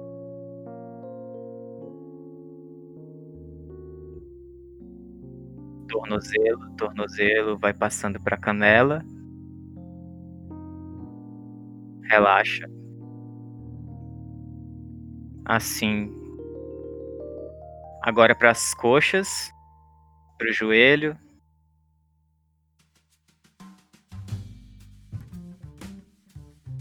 Ao passo que vocês vão relaxando o corpo, vão respirando da forma que eu ensinei. Respira, respira. Agora vamos passar para o tronco. Relaxa o tronco. Agora vamos passar para os braços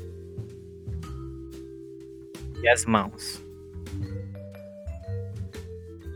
Por fim, relaxar o pescoço e a cabeça. Agora com todo o corpo relaxado, agora você respira, inspira, todo momento. Agora vamos relaxar com todo o corpo relaxado. Agora vocês estão ouvindo tudo.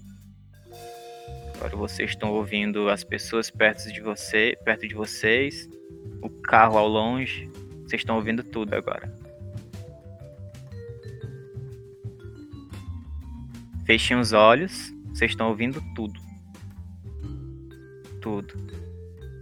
Agora esvazie a mente. Esvaziar, mente esvaziada. Essa é uma parte bem difícil. Muito difícil. Agora com seu com seu braço direito, seu indicador, você vai imaginar um olho, um terceiro olho. Vocês se lembram quando o Clancy ele assopra uma trombeta e aparece um olho no meio?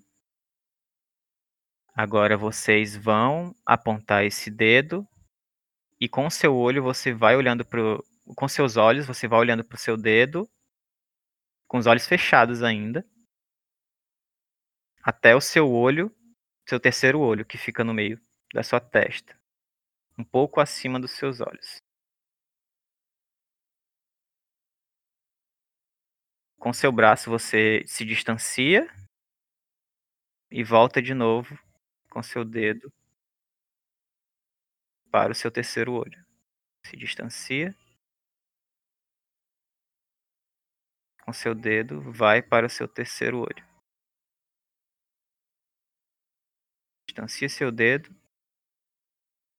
Com seu dedo, você vai para o seu terceiro olho.